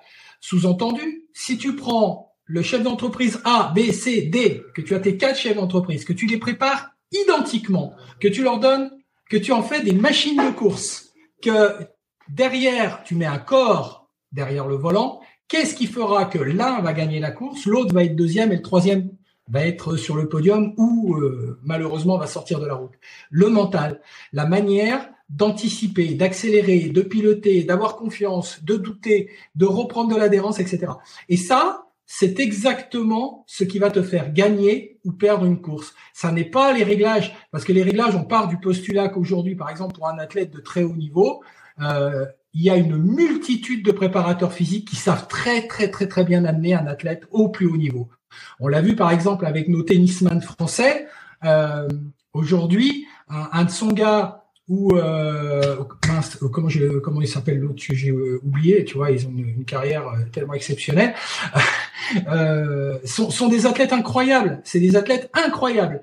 Euh, quand ils sont arrivés qu'ils sont sortis du junior tout le monde disait que c'était euh, les futurs Nadal les futurs Federer etc c'était non Nadal ou non Federer. Qu'est-ce qui a fait la différence? Eh bien, à un moment donné, c'est le mental. C'est le mental de ces athlètes, la manière dont ils se sont appropriés leur discipline, la manière dont ils sont rentrés dedans, dont ils l'ont conçu. Alors on va te dire oui, mais un tel s'est blessé, un tel était plus fragile. Non, il s'est pas blessé, il n'était pas plus fragile. C'est toute son organisation, toute la manière dont il a euh, mentalisé son organisation qui à un moment donné a été défectueuse par rapport à un Federer, un Nadal ou, ou un autre. Et ça, aujourd'hui, c'est ce qui fait la différence entre un objectif que j'atteins et un objectif que j'atteins pas. Une personne que je deviens ou une personne que j'aimerais être. Et ça, on peut pas le juger, on peut pas porter des jugements péremptoires en disant tel athlète est nul ou tel athlète est bon. C'est simplement qu'à un moment donné, ils auraient dû bénéficier d'un vrai accompagnement mental. Alors certains s'y sont mis, certains ont été chercher euh, des accompagnateurs ou euh, hommes ou femmes, mais euh, ils n'ont pas bénéficié des bons conseils. Ils les ont vus soit comme des gourous qui allaient leur faire gagner euh, n'importe quel tournoi, soit ils les ont pris finalement un peu à la légère, oubliant que finalement eux aussi avaient des choses à apprendre d'un point de vue mental et que ça n'était pas simplement prendre un préparateur mental et le mettre dans sa boîte à outils qui allait faire la différence. C'était prendre un préparateur mental, valider ses compétences, donc ça voulait dire avoir quand même un certain savoir-être pour pouvoir valider les compétences de ton interlocuteur. Et une fois que tu as validé les compétences de ton interlocuteur, il va falloir te remettre entre ses mains et accepter qu'il te fasse voir ta réalité, qu'il travaille avec toi sur ta construction d'objectifs. Donc prenons ton cas. Maintenant qu'on a défini ce qu'était la préparation mentale dans euh, sa pratique, euh, comment dire, euh, théorique. Prenons ton cas. Tu veux faire une Spartan en juillet c'est une grosse, c'est un gros événement, c'est un événement puissant qui va qui va te, te, demander un niveau d'engagement maximal. Euh, pour ce faire, il va falloir que dès aujourd'hui, tu ne travailles pas sur ton incompétence, c'est-à-dire euh, comment est-ce que je vais être plus fort demain. Tu vas travailler pour sur une chose qui va être importante, c'est asseoir tes compétences. Donc ça veut dire déjà connaître ses compétences. Quelles sont tes compétences? Dans mon livre, je reprends l'exemple de la dictée. Quand on veut faire une dictée à un gamin de 200 mots, la maîtresse, elle va entourer les 18 fautes et elle va lui rendre sa feuille avec un gros 2 sur 20. Bon, super. 18 fautes valent moins 18, mais 182 mots justes valent 2. Pourtant, c'est ses compétences. Donc, ses compétences ne valent que 2. Ah non, ses compétences, elles valent 182, madame. Je suis désolé. Et les 18 fautes valent 18. Donc lui, il a 182 sur 200. Il n'a pas 2 sur 20. Voilà. Donc déjà, inversons le process. Quelles sont tes compétences? Qu'est-ce que tu sais faire aujourd'hui? Combien de temps tu sais courir? Quel type d'obstacle tu sais franchir? Quelle est ta capacité respiratoire? Euh, Quelle est ta capacité d'endurance? Quelle est ta capacité de résistance de force? Définissons ça. Définis-le de ton côté par des outils euh, de la préparation physique, toujours en gardant en filigrane ton objectif final. Voilà. Ensuite, tu vas mettre dans cette euh, dans ce calendrier qui te sépare du mois de juillet, tu vas mettre un ou deux objectifs intermédiaires qui vont pas être des objectifs de performance, qui vont être des objectifs de compétence. Donc, des objectifs sur lesquels tu vas te dire, tiens, celui-là, faut que je finisse particulièrement frais.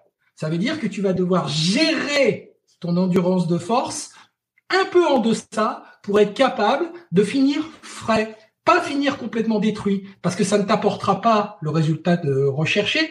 Ton résultat, c'est je dois être capable d'apprendre à gérer mon effort pour finir frais. Donc, qu'est-ce que ça veut dire finir frais sur un objectif qui va durer deux heures et demie? Ben, je vais m'organiser pour finir frais. Donc, ça veut dire que je vais diminuer ma vitesse. Je vais peut-être essayer de monter plus en souplesse, essayer de travailler plus sur de la technicité plutôt que de la puissance, parce que c'est très consommateur d'énergie. Je vais essayer d'avoir une course plus économe. Je vais essayer de me décentrer de ma course pendant ma course pour me centrer sur mon objectif de fraîcheur. Et donc, la fraîcheur, ça veut dire quoi? Je mange bien, et je m'hydrate bien. Ça veut dire que je mange bien à partir de quand et je m'hydrate à partir de quand? Et je m'hydrate à quelle fréquence et je mange à quelle fréquence? Et comment est-ce que je suis capable aujourd'hui de définir cela? Par ma compétence, ma qualité et mon expérience. Donc je vais la transposer sur un objectif intermédiaire. Si j'atteins cet objectif intermédiaire, le deuxième objectif de compétence qui va suivre, peut-être que ça va être un objectif de rechercher par exemple la vitesse sur le dernier, le dernier segment du parcours, sur les trois derniers obstacles. Donc ça veut dire que je dois être capable de gérer, mais aussi d'accélérer. Ou inversement, je dois être capable de démarrer très vite sur trois obstacles et ensuite de gérer avec ce qui me reste. Parce que c'est ce qui va m'arriver sur cette énorme épreuve. Et donc, je vais commencer à me créer des micro-challenges, des choses qui me motivent, sur lesquelles je peux me centrer. Et non pas à chaque fois que je rentre dans un objectif, me dire, ouais, je dois finir, je dois être dans les 300 premiers ou je dois être dans les 100 premiers. Parce que ça, ça ne nous intéresse pas. Ce qui nous intéresse, c'est que tu atteignes un objectif personnel. Et après, tu regardes où ça t'amène dans le classement final. Ok, c'est une donnée, je m'en fous. L'important, c'est que je m'étais dit que je devais terminer euh, très très facilement, très bien, pas complètement détruit. Et je m'étais dit que je devais être capable de passer les trois premiers obstacles dans un temps extrêmement réduit, mais par contre ça allait être très consommateur d'énergie. Donc ça veut dire que derrière, je dois être capable de continuer avec ce qu'il me reste. Donc comment est-ce que je me gère? Et là, tu vas devenir très fort, très puissant, très en confiance.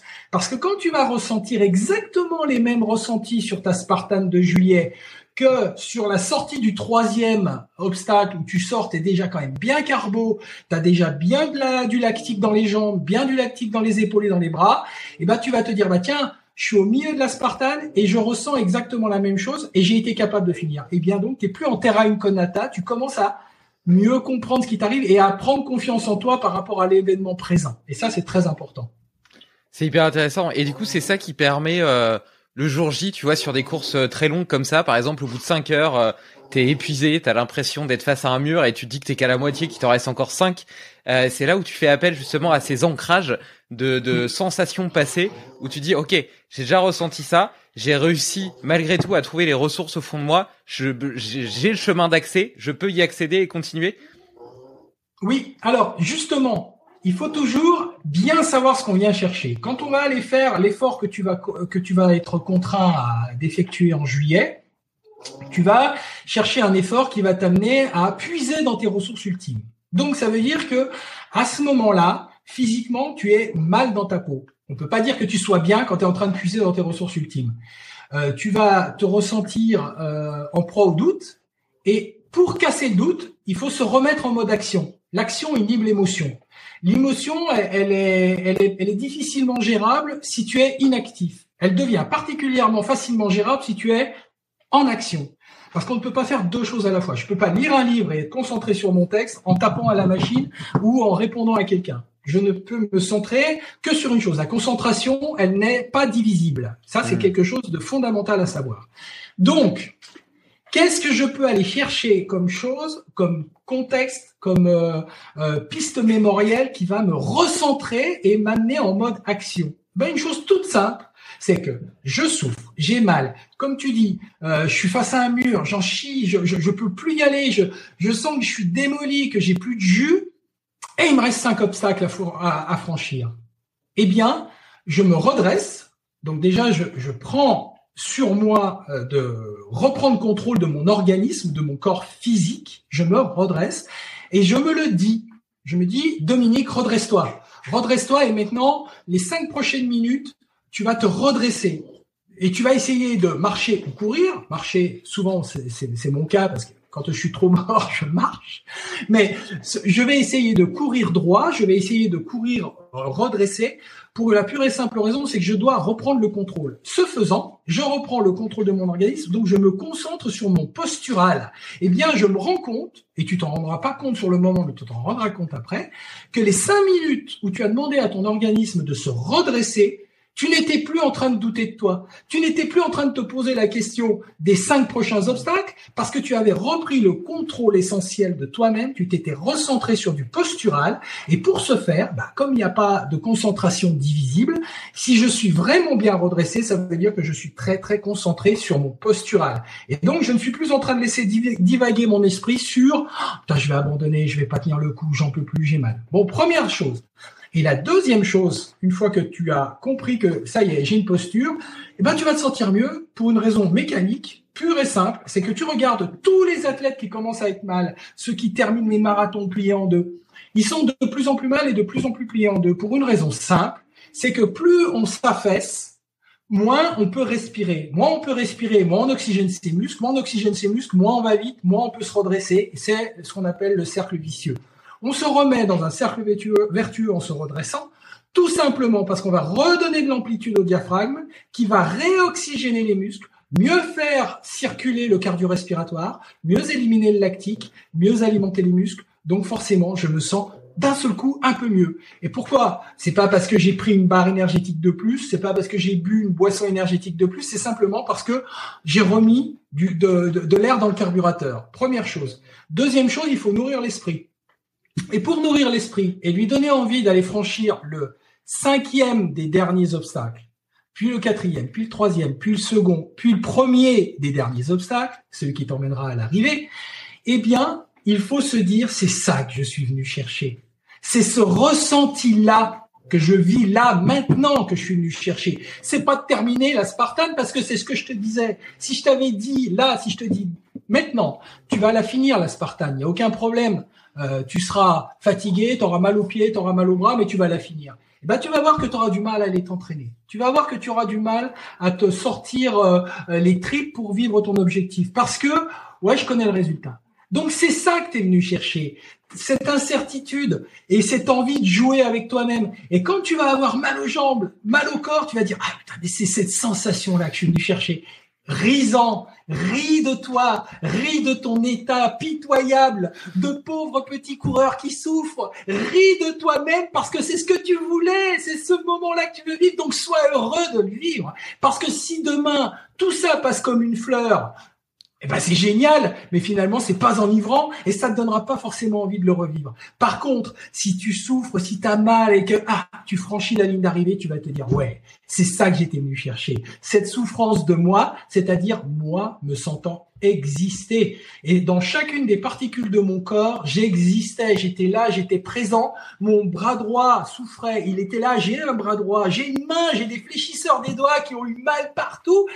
Ouais, c'est le bonheur, je, je vis, ça y est, j'existe. Je suis, je ne suis pas finalement qu'une entité, je suis un corps qui vit.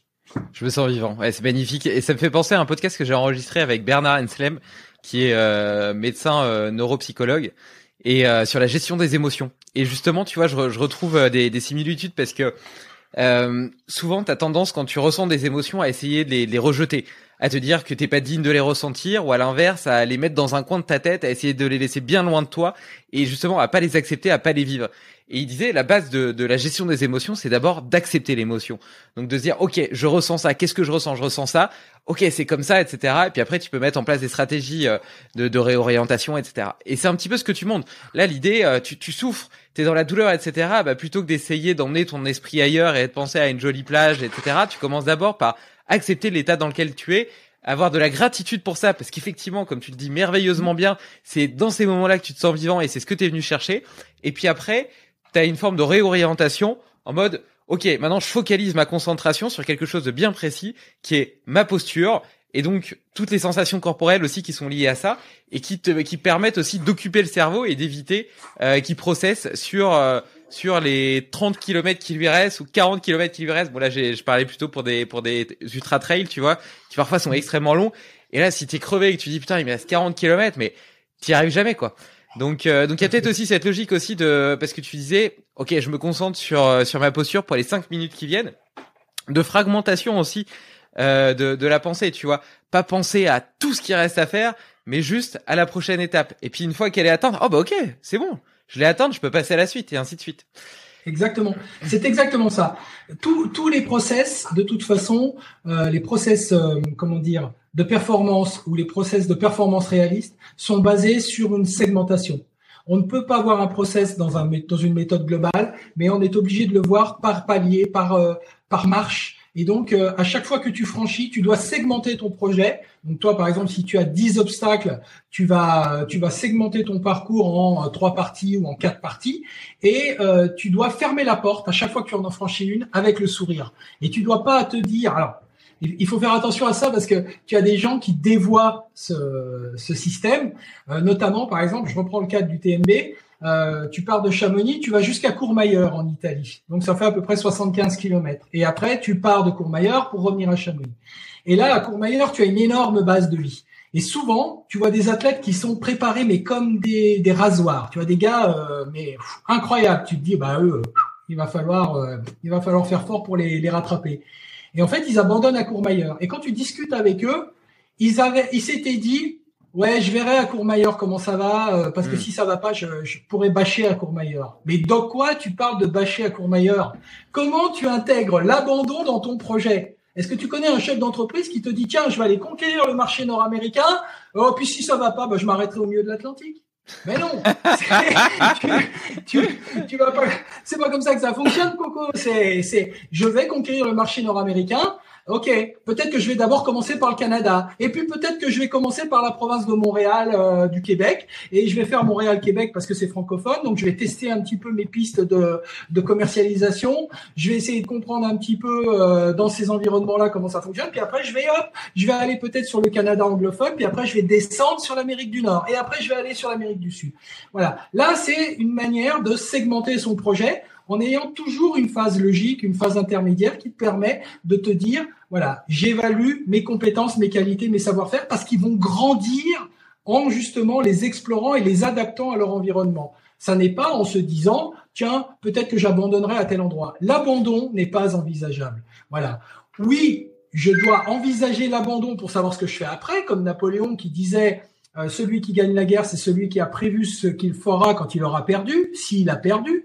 Donc Napoléon avait toujours une, euh, stratégie au, cas où il y ait une probable défaite. Mais il ne l'envisageait pas au sens strict de la bataille en se disant je vais, je verrai bien. Non, c'est si jamais je dois pour une raison X, météorologique, euh, des renforts qui arrivent, je dois reculer, refluer, me recentrer par où est-ce que je peux reprendre le, cours de la bataille pour l'inverser? Et ça, c'est exactement ce que doit être capable de faire un athlète, quelles que soient les conséquences, quelles que soient les, les contraintes auxquelles il sera confronté, une météo qui se dégrade, euh, c'est des environnements sur lesquels il n'y a pas de prise. Mais il peut envisager qu'à un moment donné, la météo se dégrade. Et ça n'est pas à l'organisation de lui dire. Ça n'est pas à l'organisation de lui dire comment s'habiller ou comment se déshabiller on est exactement dans le cadre de la société qui te demande de mettre un pull à col roulé. Non, c'est à lui de devenir intelligent. À partir du moment où tu infantilises les athlètes et que tu leur demandes de s'habiller comme ça s'il fait telle température, de faire comme cela s'il fait telle température, de monter comme cela et de boire comme cela, ça ne ça n'est plus des athlètes, c'est des métronomes que tu guides toi-même de ton PC. Non, ça va pas du tout.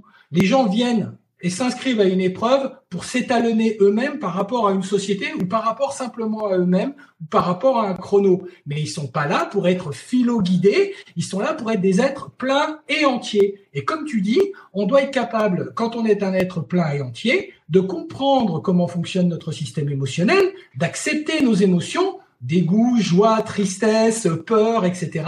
Mais de comprendre quels sont aussi les bienfaits de ce qu'on appelle entre guillemets les émotions négatives, peur, tristesse, euh, peur, tristesse, dégoût, euh, colère, parce que ce sont aussi des émotions qui nous construisent. Parce que aussi les émotions sont euh, non temporaires, elles sont fugaces. On ne vit pas en permanence joyeux, on n'est pas en permanence en colère, c'est temporaire. On a un moment de colère, on a un moment de joie, on a un moment de tristesse. Qu'est-ce qui est permanent? C'est le sentiment Donc, le préparateur mental, il te fait comprendre d'où viennent tes émotions et comment tu vas pouvoir les intégrer, les comprendre et travailler avec elles. Et pour cela, il travaille pas sur les émotions, il les identifie et il te dit d'où elles viennent. Et elles viennent de sentiments. Par exemple, euh, le sentiment euh, d'incompétence technique. Je suis un tennisman et euh, j'ai un problème avec mon coup droit. J'ai un vrai problème avec mon coup droit. Alors, est-ce que c'est un manque de puissance musculaire? Est-ce que c'est un, manque d'amplitude euh, du bassin? Est-ce que c'est un manque d'amplitude des épaules, etc. J'ai un problème. Donc, j'ai un sentiment d'incompétence technique sur mon coup droit qui fait naître chez moi une émotion de colère quand je le rate ou du dégoût quand j'ai mis euh, le coup droit à côté ou quand j'ai pas été assez puissant. Donc, est-ce qu'on va travailler sur l'émotion? En disant non mais arrête d'être en colère, sois pas dégoûté. Est-ce que ça va changer la, la, performance de mon coup droit? Est-ce que je vais être meilleur si on me dit ça? Non! On va travailler sur les stratégies mentales qui vont te permettre d'améliorer ton coup droit. Tu as peut-être fait un blocage mental parce que euh, on t'a dit que tu avais un coup droit dégueulasse, euh, un coach débile t'a dit que de toute façon tu n'aurais jamais un bon coup droit parce que euh, tu avais eu un manque de mobilité du bassin ou un manque de mobilité des épaules. Et d'un seul coup bah toi tu as ancré ça et donc, tu as donné une trace mnésique à, à, cet ancrage, et du coup, tu as du mal à t'en départir, et à chaque fois, ça fait naître une émotion de colère sur finalement un sentiment d'incompétence. Donc, on va identifier d'où vient l'émotion, la colère ou le dégoût, et on va comprendre quel sentiment s'est créé et d'où s'est créé ce sentiment. Et on va fonctionner comme des strates. Imagine que la, la strate d'incompétence, là, elle est très épaisse. Donc, comment est-ce qu'on diminue cette strate d'incompétence? Eh ben, en lui faisant voir d'abord travailler sur ses autres compétences et en améliorant sa compétence technique. Et là, le préparateur mental va aller chercher des stratégies mentales d'ouverture, c'est-à-dire de libération, c'est-à-dire de préparation euh, à de nouvelles compétences pour permettre à l'athlète de s'aguerrir sur ce système-là et de s'approprier de nouvelles compétences qu'il estimait impossibles, improbables, comme mon genou qui était impossible et improbable à, me ramener à un niveau de compétence d'athlète et que j'ai travaillé et que j'ai ramené à un niveau de compétence. Est-ce que ça m'aurait servi d'être en colère toute ma vie contre cet accident ou est-ce que c'était plus intéressant pour moi de travailler sur le sentiment d'incompétence de mon genou pour comprendre d'où il venait d'où cette croyance était née et comment je pouvais la faire évoluer. Eh bien, c'est en travaillant sur le sentiment qu'on limite le système émotionnel, qu'on le cerne et qu'on le contraint. Mmh, c'est hyper intéressant. C'est hyper intéressant et par rapport à cette euh, notion d'engagement, d'engagement dans l'action, c'est quelque chose qui me parle beaucoup parce que moi peut-être que j'ai une capacité un peu naturelle à inhiber, on va dire, mes émotions à partir du moment où je me suis engagé dans une action. C'est-à-dire que j'ai dit que je faisais quelque chose, je vais le faire, et je vais pas me poser la question euh, est-ce que j'ai envie de le faire, est-ce que je suis en forme aujourd'hui, etc. J'ai tendance à, être plutôt dans, dans la réalisation d'objectifs, et je parle ça même dans mon quotidien. Tu vois, si euh, j'ai des routines, des choses que, des, des, des tâches que je me suis fixées, etc. Paf, je les fais. Tu vois, et je me pose pas la question est-ce que j'ai envie ou pas, je suis motivé, etc. Et euh, tu vois, par exemple, avec mon Mont Blanc. Eh ben, euh, oui pour moi, c'était acquis que j'allais en haut, tu vois. Euh, je pars, je pars le jour où je suis parti euh, du bas, euh, ben quelques heures plus tard, je serai en haut.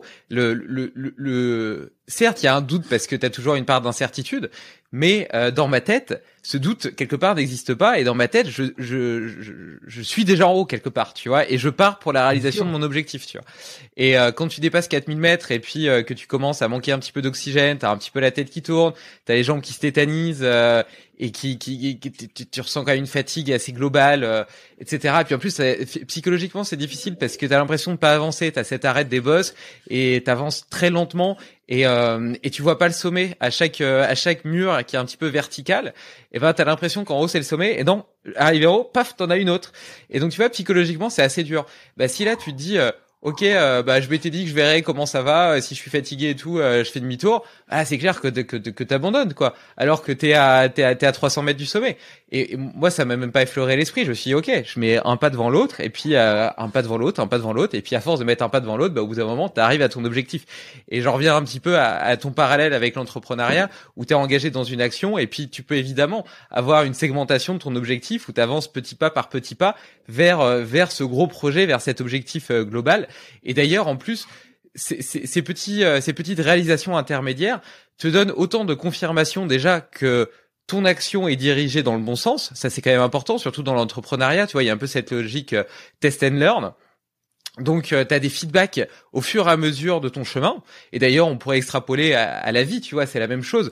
Moi qui ai mis en place euh, des tas de hacks et petites routines pour me sentir, pour, pour consolider les fondations de mon être et avoir suffisamment de force pour pour exprimer mon exubérance et survivre au tourbillon de mes passions, eh bien, c'est euh, ces différentes petites choses qui me tiennent et qui me permettent d'être la meilleure version de moi-même, je les ai découvertes au fur et à mesure de mon chemin, à force de les expérimenter, de les tester, de recueillir les feedbacks de ce que ça m'apportait et, euh, et de modifier le cas échéant euh, ou d'améliorer, etc. Les, les, différentes pierres. D'ailleurs, j'ai tendance à dire que c'est un petit peu comme un tailleur de pierres. Tu prends des, je ramasse des pierres, tu vois, au début elles sont, elles sont, elles sont pas bien polies, etc.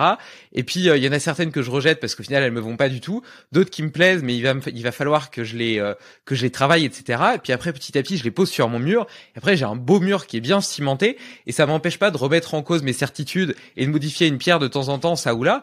Mais ça ne n'invalide pas la solidité de l'ouvrage et les fondations de ma vie sont solides, tu vois. Et, euh, et, donc, et donc j'en reviens à cette euh, à, ces feedbacks, tu vois, vers ton objectif. Donc outre le fait de confirmer la, la, la bonne direction de ta route, c'est aussi autant de, de petits shoots de dopamine, de fierté, de réalisation intermédiaire qui te permettent déjà d'avoir des satisfactions. Parce que si t'attends le fait d'arriver au bout de ton projet qui va peut-être mettre un an à se réaliser pour être satisfait de toi et de ton ouvrage, eh ben t'as un facteur d'engagement qui va avoir tendance à se déprécier au fur et à mesure du temps parce que tu auras tu, auras eu aucune satisfaction intermédiaire. Donc je pense que c'est hyper important cette cette segmentation. Et, euh, et du coup, j'en viens à, cette question comment est-ce que tu appliques euh, ces conseils de prépa mentale liés euh, à une course ou à un exploit sportif au monde de l'entrepreneuriat et de la réalisation d'un projet Exactement de la même manière. C'est euh, exactement la même chose. C'est-à-dire que par exemple un chef d'entreprise, euh, quand je vais travailler avec lui, un chef de service, euh, peu importe, je vais d'abord faire un point avec lui de ses compétences, mais des compétences de ses collaborateurs, des compétences de l'entreprise, des compétences réalisées sur les projets précédents. C'est-à-dire que je vais revenir avec lui précisément et on va, euh, on va, par exemple, on va prendre le mur que tu as construit avec le résultat final et je vais avec lui presque le déconstruire pierre par pierre. Comment est-ce que vous êtes arrivé à ce résultat final qui est magnifique? Comment est-ce que vous avez conquis ce marché Sur quoi vous vous êtes appuyé Sur quel collaborateur Sur quelles compétences Sur quel savoir-faire de l'entreprise Ou sur quel savoir-être de l'entreprise Savoir-être étant savoir faire travailler les collaborateurs ensemble, ce qui n'est pas donné à toutes les entreprises. Hein, on essaye plutôt de segmenter les services pour les mettre presque les uns en concurrence avec les autres, oubliant qu'en fait une entreprise est une entité. Et donc, je vais travailler exactement comme avec un athlète sur ses savoir-faire et ses savoir-être en allant chercher tous les moyens qui ont été mis à sa disposition pour atteindre des objectifs précédents. Donc, euh, souvent, d'ailleurs, je me rends compte que des, dirigeants d'entreprise n'ont même pas conscience des moyens euh, naturels qui ont été développés, euh, partant du postulat que c'est normal. Alors que rien n'est normal. Si j'ai si j'ai choisi tel attaché, tel secrétaire de direction, c'est parce que elle entend tout, elle ne parle de rien, elle intègre tout, elle est de bons conseils, euh, etc. Donc, ce sont des qualités. Et je vais lui faire voir, je vais lui faire toucher du doigt les qualités de son attaché de direction. Je vais lui faire toucher du doigt les qualités de sa force de vente. J'ai pas forcément besoin de parler des défauts de sa force de vente. Parce qu'en lui faisant toucher du doigt les qualités de sa force de vente, il discerne lui-même, de par lui-même, donc on revient à l'autonomisation de l'individu, là où il doit travailler pour encore renforcer sa force de vente. Si je lui dis votre, force de vente est parfaitement bilingue, ils sont euh, vraiment très très bons en anglais, ils sont très très bons pour conquérir les marchés anglo-saxons, ça c'est vraiment topissime, euh, vous pouvez vous appuyer dessus. Maintenant, donc, euh, comment est-ce qu'on va euh, vendre des armes à l'Ukraine? En anglais? D'accord. Ok, super. Mais peut-être que euh, ça serait bien d'avoir quelqu'un qui travaille euh, l'ukrainien ou qui parle ukrainien chez vous et qui connaît. Une fois que tu as parlé de la langue, tu parles aussi de la culture, tu parles aussi de l'environnement. Alors là, je prends une étape extrême qui parle à tout le monde en ce moment, mais on pourrait prendre n'importe quel autre pays. Du coup, le dirigeant sait qu'il a une force de vente qui est capable de travailler en anglais et c'est une langue qui est internationale, c'est super. Mais est-ce que ça nous permet de connaître les contraintes d'un marché asiatique? Pas forcément. Est-ce que ça nous permet de comprendre les contraintes du marché nord-américain par rapport au marché anglais en lui-même ou au marché australien? Pas forcément. Parce que bien que la langue soit commune, les cultures sont différentes. Et la culture dans un marché, c'est quelque chose de très important. Donc, en parlant finalement des compétences et des savoir-faire de euh, tes salariés dans l'instant présent, tu permets aux dirigeants d'ouvrir des perspectives sur les problématiques qu'ils pourraient rencontrer et là où il va devoir se renforcer. Et si tu vois qu'il ne le fait pas, ça va être à toi à ce moment-là de l'accompagner dans la découverte. Euh, Est-ce que le marché nord-américain euh, et ses sensibilités et son mode d'action et son mode d'interaction, son mode de financement, euh, qui fait appel à euh, des business angels que euh, chez nous on a beaucoup plus de, plus de mal. Est-ce qu'on va devoir convaincre des business angels ou est-ce qu'on va devoir convaincre des banques? Est-ce qu'on va devoir convaincre des banques ou est-ce qu'on va devoir convaincre des consortiums? Voilà, tout ça est différent et tu vas permettre à, au chef d'entreprise d'éclairer finalement son cheminement avec les lampes qui sont les siennes et d'aller chercher des lampes qui lui manque pour finir le chemin et finalement atteindre son objectif. Et c'est exactement ce qu'on fait, par exemple, avec euh, un athlète de fond, de grand fond. Euh, on va lui dire, bah tiens, tu es capable de courir 80 km. Comment est-ce qu'on éclaire les 80 km suivants qui vont te permettre de faire un, ultra trail de 160 km Sur quoi on va s'appuyer? Bien évidemment, on va s'appuyer sur ton expérientiel de toutes ces courses de 80 km que tu as faites, mais passer l'étape suivante, c'est-à-dire les 80 km suivants, eh ben, on va éclairer ou on va lui demander peut-être de déplacer les lampes qui sont derrière lui pour les mettre devant lui. Ça veut dire aller chercher des ressources internes auxquelles il ne fait peut-être pas assez appel ou auxquelles il fait appel au départ, mais qu'il peut aller rechercher pour remettre devant et aller euh, éclairer de nouveau le chemin euh, en, éclaireur. C'est le principe de l'éclaireur. Et euh, finalement, euh, tu vois que le chef d'entreprise dispose des ressources, mais les exploite mal. Donc, en fait, moi, je travaille avec les chefs d'entreprise à toujours éclairer le chemin avec ce dont ils disposent et finalement essayer de le transposer dans d'autres univers, ou alors il va devoir aller chercher de nouvelles ressources ou de nouvelles formations pour ces ressources existantes. Du coup, si je résume un petit peu le, le, processus, que ce soit pour des chefs d'entreprise, pour des sportifs, et même on va y venir après euh, pour euh, pour des objectifs euh, et des projets euh, du quotidien, on part toujours d'une espèce de snapshot, euh, d'une image, d'un scanning des, des compétences à un moment T. Donc, qu'est-ce que j'ai à ma disposition? Quelles sont mes ressources? Sur quoi je suis bon? Peut-être aussi, du coup, tu identifies les manquements. oui. Lors de cette phase-là, tu analyses aussi les réussites passées. Qu'est-ce que j'ai pu mettre en œuvre? Qu'est-ce qui m'a servi dans le passé pour réussir à atteindre tels objectifs? Et donc, quels outils je vais pouvoir réutiliser à l'avenir? Et donc ça, ça te permet un petit peu d'avoir un état des lieux de ma situation aujourd'hui, de mes forces, de mes faiblesses et des outils que j'ai à ma disposition, des ressources que j'ai à ma disposition. On est d'accord. Donc on part de là. Ensuite, on a l'objectif final qui est tout en bout de course. Et entre ça, on va avoir des, des objectifs de compétences qui vont nous permettre de valider euh, notre évolution sur certains euh, sur certains, euh, j'allais dire détails, mais sur certains points saillants qui sont nécessaires et qui vont construire la performance et l'objectif final. C'est bien ça sur la logique du processus? Exactement. Exactement, tu es euh, tu es parfaitement en phase avec avec ce que je viens de dire, c'est-à-dire la notion de point saillant. c'est exactement ça. Tu es obligé d'aller chercher des points saillants et c'est pour cela aussi que ça doit être tes points saillants. C'est ce qu'on appelle les objectifs autoréférencés.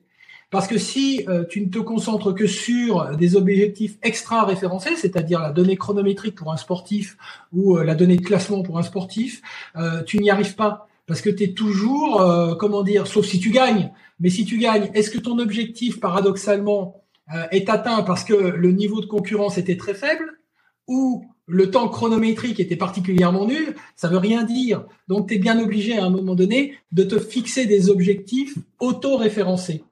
Et ça, euh, c'est quelque chose qui est absolument fondamental. Euh, notamment, alors, je vais prendre, je vais prendre de nouveau, par exemple, pour étayer ce que ce que ce qu'on vient d'évoquer, mon concept de la dictée. un jour, je me suis retrouvé devant un parterre de professeurs sur lequel, auquel j'étais en train d'expliquer mon ma méthode, ma, manière de travailler avec les athlètes et avec les, les chefs d'entreprise sur cette notion de ne pas euh, forcément mettre l'accent sur la faute, mais fait, mettre aussi en avant particulièrement les 182 mots justes. Mmh. Et, il me disait, oui, mais on est bien obligé à un moment donné et de sanctionner la faute et de faire remarquer la faute. Bien évidemment. Bien évidemment, je suis pas en train de dire euh, qu'il faut faire de l'angélisme, euh, remplacer euh, la, la, faute entourée en rouge par un feutre vert, ça change rien, c'est une faute. Non, mais référencer l'individu, référencer ce qu'il sait faire, mettre en saillance, comme tu dis, en point saillant, les 182 mots justes. Pourquoi? Parce que par exemple, dans ces 82 mots justes, vous allez vous rendre compte que il y a trois, trois verbes du premier groupe qui ont été particulièrement bien accordés et qui sont justes. Mais que dans les fautes, il y a un verbe du premier groupe qui n'a pas été accordé. Donc vous allez pouvoir vous servir de ces trois verbes que le gamin avait bien accordés, mais le quatrième qu'il a mal accordé, par inattention, pour lui dire, regarde, il y en a trois que tu sais accorder, ben ils sont du même groupe que celui que tu n'as pas accordé. Pourquoi, pourquoi tu ne l'as pas accordé? Eh bien, parce que tu n'as pas vu que devant c'était nous et non pas je. Et donc, tu vas faire exactement la même chose. Donc l'enfant, d'un seul coup, se dit ah bah oui, mais moi je sais accorder les verbes du premier groupe, j'ai juste pas fait attention. Donc la fois d'après, il va être un peu plus centré sur son attention, un peu plus en concentration. Et peut-être que quand il était en train de mal accorder ce verbe du premier groupe, il regardait son petit voisin, il a laissé divaguer son esprit, puis en entendant le truc, il a voilà, et il va se concentrer parce qu'il sait qu'il dispose de cette compétence d'accorder les verbes du premier groupe. Donc, il faut revenir à la base, à l'essentiel de, de, ce qu'on est en train de faire. Et comme tu dis, les moments saillants en auto-référencé sont vraiment essentiels. Par exemple, tu vois, euh, euh, Claude Fauquet, qui a été le directeur technique national de la natation française au moment où la natation française a été euh, monstrueuse. Euh, où on a remporté des titres olympiques, des titres mondiaux avec Lorman Oudou, avec tous les garçons qui se sont succédés, qui étaient des montagnes. c'est grâce à un type qui s'appelle Claude Fauquet. Claude Fauquet, quand il est arrivé, il est arrivé au niveau de la, à la direction technique nationale et il a dit il n'y a plus un athlète qui va partir au championnat du monde, au championnat d'Europe ou aux Jeux olympiques en n'ayant pas atteint les minima olympiques ou les minima mondiaux. Ce qui avait jamais été fait en France. En France, il fallait être champion de France, point barre, tu étais en équipe de France. Si tu étais dans les deux ou trois premiers français, tu étais en équipe de France. Même si le niveau français était euh, derrière le Zimbabwe. Hein. Peu importe, on en est les meilleurs de France. Du coup, on progressait pas on avait de temps en temps une émergence, euh, euh, deux trois nanas, un mec qui sortait mais qui était euh, ouais, qui faisait pas non plus des, des, des, miracles. Et quand il a dit ça, moi j'étais présent euh, et j'étais là, ouais, quand même, c'est gonflé quoi.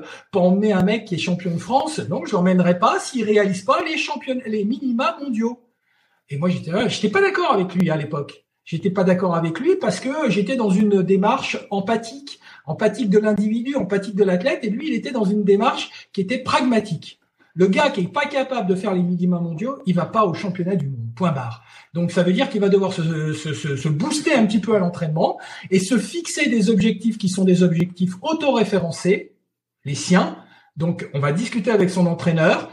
Les minima mondiaux étant bien sûr la référence extra-référencée, mais lui, il va devoir s'auto-référencer. C'est-à-dire que s'il se dit je suis champion de France, je vais en équipe de France, ça c'est un objectif extra-référencé national. Et ça, ça m'intéresse pas. Je veux que l'athlète se dise je vais devenir champion olympique.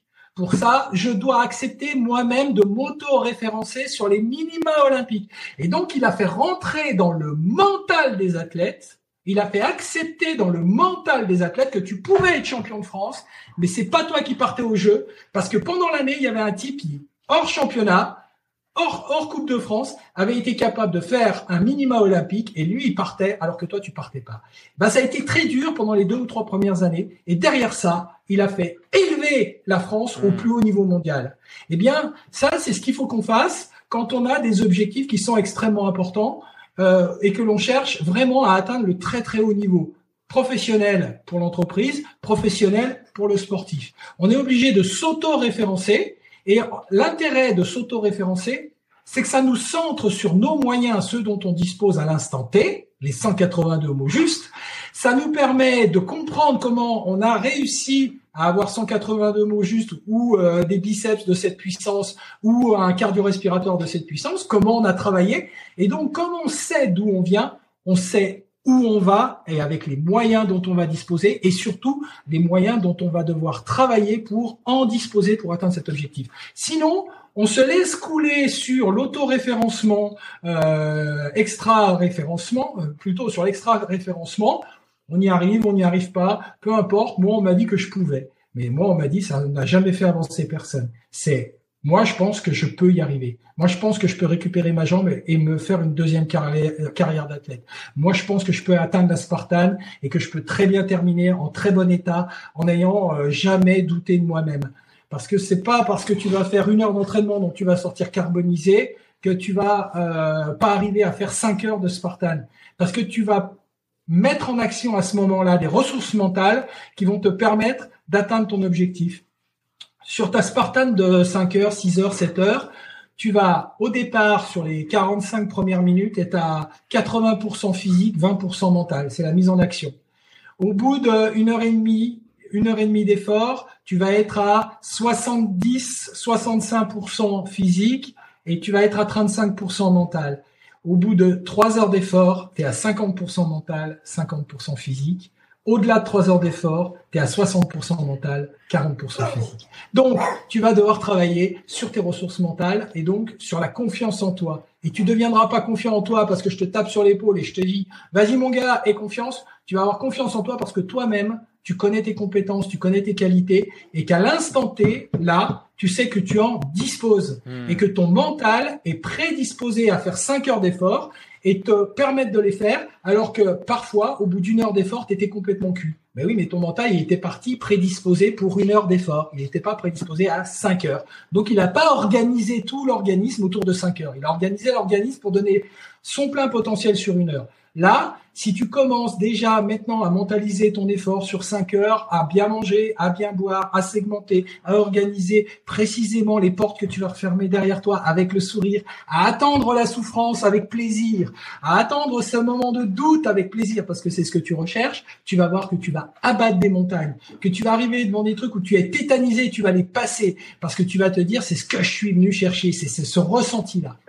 Ouais, carrément. Et d'ailleurs, euh, d'ailleurs, tu vois, par exemple, je pourrais très bien imaginer euh, faire euh, une randonnée, par exemple, d'une dizaine d'heures, euh, ce qui est plus ou moins le, temps potentiel que je risque de faire sur, cette Spartan, où je me, je m'alimente comme si j'étais en course, tu vois et euh, je m'hydrate comme si j'étais en course, donc sans faire une pause pour le repas du midi, etc. Simplement avec euh, le plan nutritionnel que j'aurais envisagé et qui me semblera stratégique. Et du coup, tu vois déjà cette notion-là, la notion de comment est-ce que mon corps euh, gère la, la nutrition sur l'effort, elle est connue et en même temps, bah, 10 heures de, de marche en mode randonnée, euh, c'est pas non plus quelque chose qui va mettre par terre et qui va euh, avoir des, des, des, des, conséquences en termes de récupération hyper euh, hyper difficiles à gérer pour pour la suite de l'entraînement. Et donc et donc voilà, ce que je comprends dans ce que tu dis, c'est aussi essayer de diminuer au maximum les facteurs d'inconnu pour avoir le plus de référentiels possible. Et donc c'était là que servaient aussi les, les objectifs intermédiaires, donc les, les les les compétitions de compétences comme tu les appelais, il me semble. Et et d'ailleurs, je pense que de façon générale, ces ces objectifs objectif intermédiaire, c'est peut-être aussi là où tu fais le bilan, parce que tu, tu analyses après, euh, entre guillemets, ta performance par rapport à ce que tu cherchais à prouver. Donc, par exemple, euh, finir tout frais, etc. Ou à l'inverse, être capable d'accélérer, etc. Et après, tu analyses et tu t'aperçois, ok, euh, eh ben j'ai telle ressource pour arriver à ceci. Par contre, sur tel autre point, bah j'ai pas tout à fait atteint ce que je voulais. Je vais peut-être devoir mettre un peu plus le focus dessus. C'est peut-être là aussi où tu voilà où tu fais un état des lieux et euh, tu redéfinis la suite de ton plan d'entraînement en fonction de de ces apprentissages et de ces ressources. Bien sûr, mais quand tu parles de ça, finalement, tu parles de qui? Tu parles de toi tu parles de toi et tes compétences. L'objectif finalement n'étant qu'un point de repère. Et toi, tu reviens, tu, tu, tu, tu, as rebondi finalement sur l'objectif et euh, tu te dis, bah voilà, euh, je suis capable aujourd'hui de faire un point avec moi-même, un point physique, physiologique ou mental. Et donc, c'est ça qui va te permettre de t'élever, c'est ça qui va permettre de te comprendre, c'est ça qui va permettre de te sentir exister, parce que tu es capable à ce moment-là, grâce à cet objectif intermédiaire, réussi ou pas, peu importe, on n'est pas là pour le réussir à chaque coup. Si tu le réussis pas, ça peut être pour diverses raisons, hein. ça peut être un manque euh, de technicité, donc tu dois continuer à travailler ta technique, un manque de physique, tu dois continuer à travailler ton physique. Peut-être que tu couvais quelque chose ce jour-là, donc ça te, ça te ressemble sur toi et tu vas devoir faire une analyse a posteriori de l'événement de la manière la plus euh, exhaustive possible. Comment j'ai mangé, comment j'ai dormi, qu'est-ce que j'ai euh, ressenti, est-ce que la, semaine précédente j'étais malade, j'avais un rhume, j'avais quoi que ce soit? Parce qu'en fait, euh, l'intérêt de, ma, de la manière dont je travaille, c'est-à-dire de, de comprendre d'où tu viens et quelles sont tes qualités et tes compétences, te permettent toujours de, de savoir ce qui s'est passé. Alors, par exemple, je prends un exemple, mais alors flagrant. Euh, je travaillais avec euh, un groupe de skieurs, donc euh, slalom, slalom géant, etc. Et euh, j'étais euh, donc un peu précurseur. La fédération française ne voulait pas ne voulait pas d'un coach mental, donc je travaillais sur la demande d'athlètes en particulier, parce que en fait, il peut pas y avoir des coachs, trop de coachs. Il y a le coach Point. Donc en France, on a cette problématique, tu sais, pyramidale. Le coach, il est en haut. Il peut pas y avoir des sous-coachs. Il peut y avoir euh, un kiné, il peut y avoir euh, un logisticien, il peut y avoir un farteur. Mais un coach mental, ça devient d'un seul coup quelqu'un qui marche sur les prérogatives du coach. Même s'il a jamais été formé à la psychologie, même s'il connaît rien, c'est moi le coach. C'est moi qui conseille les athlètes, même si je les conseille à l'envers. Et là, je euh, donc un groupe d'athlètes fait appel à moi parce qu'ils avaient euh, ressenti un besoin psychologique. Donc, euh, je, la première des choses, c'est que je leur dis comment vous travaillez, qu'est-ce que vous faites? Eh ben euh, là, par exemple, hier, on a fait une séance sur le glacier de Tignes, on a fait du slalom. ok, décris-moi précisément ce que vous avez fait après avec ton coach. Il me dit bah là, on a fait une séance vidéo. Je dis ah super, ça c'est très intéressant la séance vidéo, c'est super bien. Comment se déroule la séance vidéo? Bah là, le coach nous a montré les portes euh, moi, il m'a montré, il est revenu sur une porte sur laquelle je bloquais. Ah d'accord, ok, il est revenu. Il est revenu euh, et après, bah, on est quand même resté un bon moment. Il me l'a montré plusieurs fois. Il l'a montré plusieurs fois. Il l'a montré combien de fois? Bah, une douzaine de fois. D'accord. Donc pendant 12 passages, tu as regardé ton erreur. 12 fois. 12 fois, tu t'es regardé mal passé. Pas mal. Ok. Et, eh ben ouais, j'ai compris comment je passais mal. Ah bah oui, c'est normal, mon coco, que tu aies compris comment tu passais mal. Ah bah, au bout de 12 fois, Sauf que le coach, croyant bien faire, a montré l'erreur sans arrêt, la, la faute, bien entouré 12 fois en rouge. Il a créé ce qu'on appelle une trace mnésique. J'en ai parlé tout à l'heure. La trace mnésique, à l'inverse d'amnésique, c'est, c'est la trace qui enquiste l'erreur. Et donc, par exemple, quand tu te regardes faire quelque chose de dysfonctionnant, tu crées un moteur neuronal qui part donc de ton cerveau et qui va aller sur la plaque motrice, celle qui te fait agir, qui fait agir tes bras, tes mains, ton cœur, ton enfin le cœur non, parce que le cœur il est il fonctionne en autonomie, mais sur tout ce qui est mis en mouvement. Et cette trace mnésique dysfonctionnante, tu l'as fait voir une fois, deux fois, dix fois, douze fois, douze fois, ton cerveau lui, il est t'es assis, t'es les bras croisés, mais en te regardant, il envoie exactement la même décharge neuronale aux mêmes endroits que pendant que tu étais en train d'agir. Donc, il est en train de faire ce que l'on appelle le système, mettre en action ce qu'on appelle le système des neurones miroirs. Ah oui, mais le coach, lui, il n'était pas formé au système des neurones miroirs. Il savait pas ce que ça voulait dire. Ça veut dire qu'en fait, si tu te regardes en train d'agir, toi, en te regardant, tu agis intérieurement exactement pareil. Bah alors tu te dis, mais je devrais être debout dans mon salon, en train de me pencher et passer des portes. Non, parce que tu as ce qu'on appelle le circuit de Renshaw qui reçoit l'information, c'est-à-dire il reçoit la bande de neurones complètement excités qui veulent faire bouger tous les muscles. Et le circuit de Renshaw leur dit, oh, doucement les copains, il est dans son salon, il est en train de se regarder, vous retournez au cerveau et vous lui dites de se calmer.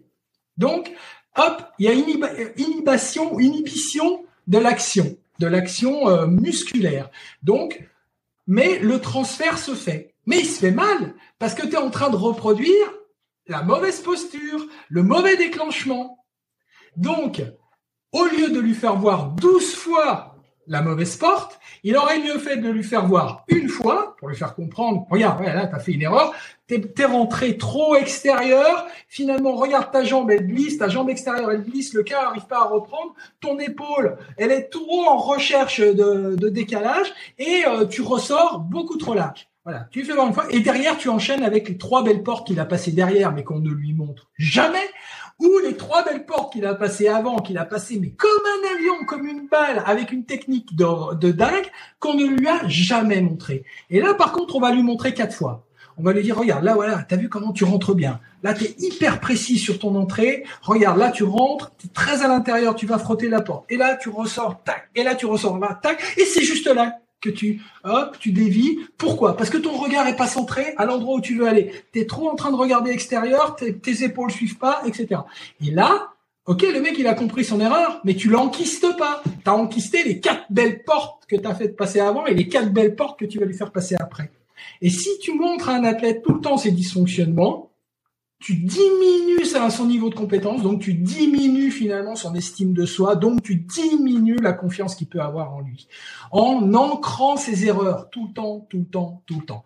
Et ça marche exactement pareil si tu fais voir, par exemple, tu fais visualiser un match de basket euh, de dingue de la Ligue américaine à des basketteurs français et tu leur fais regarder plusieurs fois, eh bien les mecs ils vont s'approprier la gestuelle parfaite des basketteurs. Et donc toi, il faut que tu commences, s'il n'y a pas de référentiel imagé de ce que tu vas faire, de ta Spartan, il faut que tu commences à faire ce qu'on appelle de l'imagerie mentale, c'est-à-dire te voir en parfaite situation de maîtrise sur l'obstacle 1, te voir en, en reprise d'action sur l'intermédiaire obstacle 1, obstacle 2, te voir arriver et être analytique sur l'obstacle 2, te voir franchir l'obstacle 2 avec maîtrise, avec puissance, avec euh, souplesse, etc. Et tu vas visualiser ça et tu vas te faire un petit cheminement rapide parce que tu vas pas pouvoir passer ton cheminement sur 5 heures donc tu vas passer les étapes intermédiaires d'endurance de fond qui t'emmènent d'un obstacle à l'autre pour te concentrer sur tes micros obstacles et à chaque fois te voir de manière positive, te voir de manière active, te voir de manière souple, de manière puissante, de manière euh, intelligente passer tes obstacles. Et puis, tu vas travailler ça plusieurs fois et peut-être que tu vas mettre entre un ou deux obstacles un moment où hop, je redresse mon buste et je me vois en train de courir bien droit, je me vois en train de relancer ma foulée, je me vois en train de m'hydrater, je me vois en train de prendre soin de mon corps, manger, m'hydrater, euh, essayer de me relâcher pendant que je respire, etc. Et là, tu vas voir que tu as créé ton scénario. Et en fait, ta course, elle va se dérouler selon ton propre scénario. Et ce scénario-là, si tu le répètes une fois, deux fois, dix fois, tu vas te rendre compte qu'à la fin, tu vas dire, bah dis donc, à 95%, j'avais écrit le film. Et ça, euh, ça marche, par exemple, pour quelqu'un qui est très bon en, visualisation, qui est capable de se visualiser soit en méta, comme si une caméra le filmait, soit en intra, comme s'il voyait à travers ses yeux. Mais si tu as du mal, la première des choses que tu peux faire, c'est l'écrire ton scénario tu prends ton temps, tu, tu écris, voilà, je suis au départ, j'ai fait ça, je me suis bien hydraté, euh, je suis content d'être là, je regarde les autres euh, en souriant parce que c'est ce que je voulais, le départ est donné, et je pars tranquillement en gérant mon effort, machin, et tu écris ton scénario. Alors ça va peut-être faire euh, une page, deux pages, cinq pages, et puis deux, trois jours après, tu le relis, et puis tu dis, ah non, mais là, je vais être bien plus fort. Donc tu gommes et tu, réécris un passage. Et tu fais ça de maintenant jusqu'à septembre, tu relis ton, euh, jusqu'à juillet, tu relis ton scénario. Eh bien, à peu près à 95%, tu réaliseras ton scénario. Les 5% restants étant des imprévus. La pluie, un bouchon un obstacle, euh, une glissade, que tu vas reprendre, et hop, c'est ce qu'on appelle un chemin de biais, et tu vas reprendre ton scénario. Donc, ce que je t'encourage à faire, c'est soit tu es bon en capacité de visualisation et tu es capable de faire revivre ou de vivre plusieurs fois le même exercice en, mental, soit tu l'écris et, tu vas te rendre compte que la force de l'écrit est très importante. Euh, j'ai des petites questions par rapport à cette imagerie mentale que je trouve hyper intéressante. Et d'ailleurs, ça fait écho un petit peu à ce qu'on disait en début de podcast par rapport à la biologie des croyances. On avait évoqué l'effet nocebo qui est auto-réalisateur et la croyance du corps fragile qui nous qui mène à la blessure. Aujourd'hui, il y a beaucoup d'études qui le montrent. Et à l'inverse, euh, il y a l'effet placebo euh, dont, dont, l'effet a été prouvé à de nombreuses reprises. D'ailleurs, j'aime bien euh, cette phrase qui dit que celui qui doute euh, de, de, de, la capacité euh, du cerveau, à, enfin de la capacité de l'imagination à modifier notre physiologie n'a jamais eu de pensée érotique, qui montre bien que le cerveau peut confondre l'imaginaire avec le réel et mettre en place et en œuvre toute une cascade de conséquences physiologiques, euh, hormonales et même euh, et même en termes de d'épigénétique, euh, donc ça c'est les travaux plutôt de Joe Dispenza, le placebo c'est vous, etc., qui montrent qu'il y a, il y, a, il y a une forme d'épigénétique, donc de modification d'expression des gènes en fonction du contexte de croyance dans lequel tu es et de ton monde de croyance. bref, je, je, je, je m'égare, mais donc là en l'occurrence, tu vas utiliser cette imagerie mentale pour avoir un tas de croyances vertueuses qui vont te mener vers la réussite, la réussite de ton scénario. Les, les trois petites questions que j'ai à ce propos-là, euh, la première, ça serait euh, plutôt techniquement euh, en termes de, de fréquence. Est-ce que c'est quelque chose qui doit être fait souvent? La seconde, c'est comment est-ce que tu l'utilises dans un contexte d'incertitude? C'est-à-dire que tu fais ton super scénario, mais en fait, euh, donc là en l'occurrence, tu vois, dans la Spartan, eh ben, je connais pas euh, l'enchaînement des obstacles, etc. Quel est le risque d'avoir un scénario qui au final sera pas forcément celui que je rencontrerai. Et est-ce que le cerveau sera capable d'avoir une flexibilité suffisante pour le voir différemment? On pourrait prendre un autre exemple qui est un match. Tu parlais du, du, du, rugby ou du foot, euh, un match de rugby ou de foot ou même de tennis, euh, c'est d'un contexte de complète incertitude. Donc dans ce cas-là, j'imagine que tu visualises plutôt les gestes euh, de façon de façon isolée et non l'ensemble du match. Et puis peut-être les, les, sensations et les émotions que tu peux ressentir à différents moments clés. Donc par exemple la mi-temps, la fin du match quand tu as gagné, etc. Et la troisième question, je, je, les enchaîne parce qu'elles se, elles se suivent. Euh, c'est est-ce que tu utilises aussi cette technique-là et notamment l'écriture du scénario dans euh, dans le contexte entrepreneurial ou la réussite d'un objectif personnel Est-ce que tu essaies justement d'écrire? Tu vois, par exemple, je prends le cadre de ma boîte. Ok, bah j'ai en, en 2024, par exemple, j'ai une clause de sortie, donc je suis censé la vendre avec euh, euh, plusieurs objectifs que j'espère avoir atteint d'ici là pour la valoriser correctement. Ok, bah, est-ce que j'écris tout le scénario de la façon idéale dont j'espère que les choses se déroulent pour atteindre ses, objectifs finaux, euh, ou quelqu'un qui cherche à perdre 10 kilos. Je reprends un petit peu tout le cheminement, il fait euh, son état des lieux, il s'aperçoit qu'il a euh, la, la, la force euh, de, enfin l'avantage, la ressource de cuisiner lui-même, ce qui est une super bonne chose, mais qu'à côté de ça, il a tendance à manger des petits beurres toute la journée. Bon bah voilà, son premier objectif intermédiaire, ça pourrait être de remplacer la moitié de ses petits beurres par des par des amandes, par exemple, et puis de faire un point, par exemple, à à trois mois euh, après trois mois et de voir s'il a réussi justement à, à, remplacer la moitié de ses petits beurres par des amandes et puis en même temps regarder bah, quel poids il pèse. Et donc du coup, est-ce que dans ce contexte-là, il va aussi euh, écrire toutes les sensations qu'il a au cours de la journée euh, Ah bah tiens, bah là j'aurais voulu manger un petit beurre, mais je vais manger une amande oh, et je vais ressentir euh, le, le, goût de l'amande, etc. Ça va me, me, rassasier, je vais me sentir bien dans, dans ce contexte, etc. Et puis au bout de trois mois, quand je vais me peser, je vais m'apercevoir que j'ai déjà perdu 5 kilos. Ça va me redonner confiance en moi, ça va me motiver pour la suite, et etc quel est le risque de faire ça si dans les faits, eh ben, au bout de trois mois, elle a bien réussi à diminuer la moitié, mais par exemple, elle a pas perdu 5 kilos, mais seulement un, et que du coup, bah, il y, a une forme de frustration parce que la réalité est pas en, en connexion avec ce qu'elle avait projeté et imaginé. Il y a une rupture de cohérence en fait. Ouais, tout à fait. Alors on va partir du début. Euh, la fréquence. Alors la fréquence de l'imagerie mentale, elle est en adéquation avec la taille de ton objectif. Par exemple, ton objectif de Spartan, il va te demander de t'entraîner quand même de manière conséquente. On est bien d'accord. Oui. Tu vas pas y aller, tu vas pas y aller la fleur au bout du fusil en t'entraînant une fois par mois. Tu vas être obligé de t'entraîner régulièrement dans ta semaine, faire des entraînements variés. Donc, tu vas devoir le faire au moins une fois par semaine. Donc, euh, c'est le minimum en te disant, euh, je suis en train de préparer une voiture de course, ton corps, il faut aussi que je prépare le pilote au volant de cette voiture de course. Sinon, je vais arriver avec une bagnole de course au départ et personne pour la conduire. Donc, euh, je risque de me foutre dans le, dans le fossé euh, dès le premier virage. Donc, tu vas devoir mettre en cohérence, on est bien parti euh, sur le domaine de la cohérence, puisque tu as conclu avec la cohérence des objectifs, tu vas devoir mettre en cohérence ton engagement physique et ton engagement psychologique. Hmm de manière à ce qu'il y ait une cohérence entre les deux. Si je fais un petit objectif, c'est-à-dire je vais aller, euh, tiens, je vais aller faire euh, la course euh, des ocres de Gargas, qui est juste à côté. Euh, c'est une course à sauciflard euh, de la région. Euh, je vais pas me faire une préparation mentale de dingue pour arriver. J'y vais.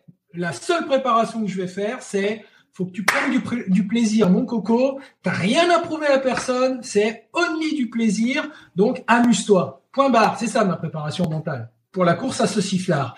Par contre, si demain j'ai les championnats du monde de VTT en septembre l'année prochaine, ah là, euh, il va falloir que j'accorde le mental et le physique et le physiologique et la logistique et tout le reste. Donc, je vais devoir travailler autant mon mental que je travaille mon physique ou mon physiologique. Hmm. Je ne peux pas me départir de ça. Donc, ça veut dire qu'il y a une vraie cohérence entre l'engagement physique et l'engagement mental. Parce que les deux vont se nourrir.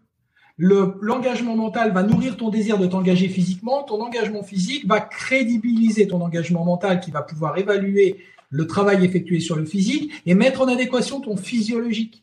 Donc tout devient cohérent. Si je travaille que le physique, je ne travaille pas mon mental, je le travaille de fond, mais sans conscience. Parce qu'il faut bien imaginer une chose, c'est qu'à chaque fois que je fais un entraînement physique, quelque part, c'est mon mental qui me l'indique. C'est mon mental qui me pousse à aller faire du foncier, du fort, du fractionné, euh, etc. Donc, in fine, je travaille mon mental, mais sans le savoir. Donc, où est-ce que je vais aller chercher les ressources puisque je ne sais pas où je les ai rangées dans ma tête? Donc, il va bien falloir qu'à un moment donné, je prenne le dessus pour savoir comment je range ma boîte à outils et ce sur quoi je vais m'appuyer au moment T. Donc, on, a répondu à la fréquence qui doit être en adéquation avec la taille de ton objectif et le volume de tes entraînements. Je m'entraîne beaucoup physiquement, je m'entraîne beaucoup mentalement. Ensuite, les croyances les croyances que cela peut induire. Alors effectivement, les croyances, plus je vais travailler au niveau mental, paradoxalement, plus je vais m'aguerrir et faire diminuer mon niveau de croyance. Parce que mes croyances vont devenir des compétences mentales et des connaissances mentales. C'est-à-dire que, par exemple, si moi demain je me dis, euh, je vais aller mettre une tartine à Shorter en VTT, euh, c'est de la croyance. On est bien d'accord. À 55 ans, je vais pas mettre une tartine à Shorter en VTT. Par contre, en travaillant sur mon mental, je vais être capable de réduire mon niveau de croyance. Donc, je vais peut-être réévaluer mes objectifs et je vais peut-être redevenir en adéquation avec l'instant T. C'est-à-dire, j'ai 55 ans, je ne fais plus de compétition VTT, je roule beaucoup en vélo de route, donc peut-être que je vais me réorienter vers un objectif plus adapté, plus en cohérence, et donc je vais diminuer mon niveau de croyance. Et je réponds in fine à ta, à ta troisième interrogation, la cohérence de tes croyances, parce que effectivement, en mangeant que deux, euh, deux amandes et me satisfaisant du goût des amandes par rapport au petit lu, est-ce que je perds un kilo ou est-ce que j'en perds cinq?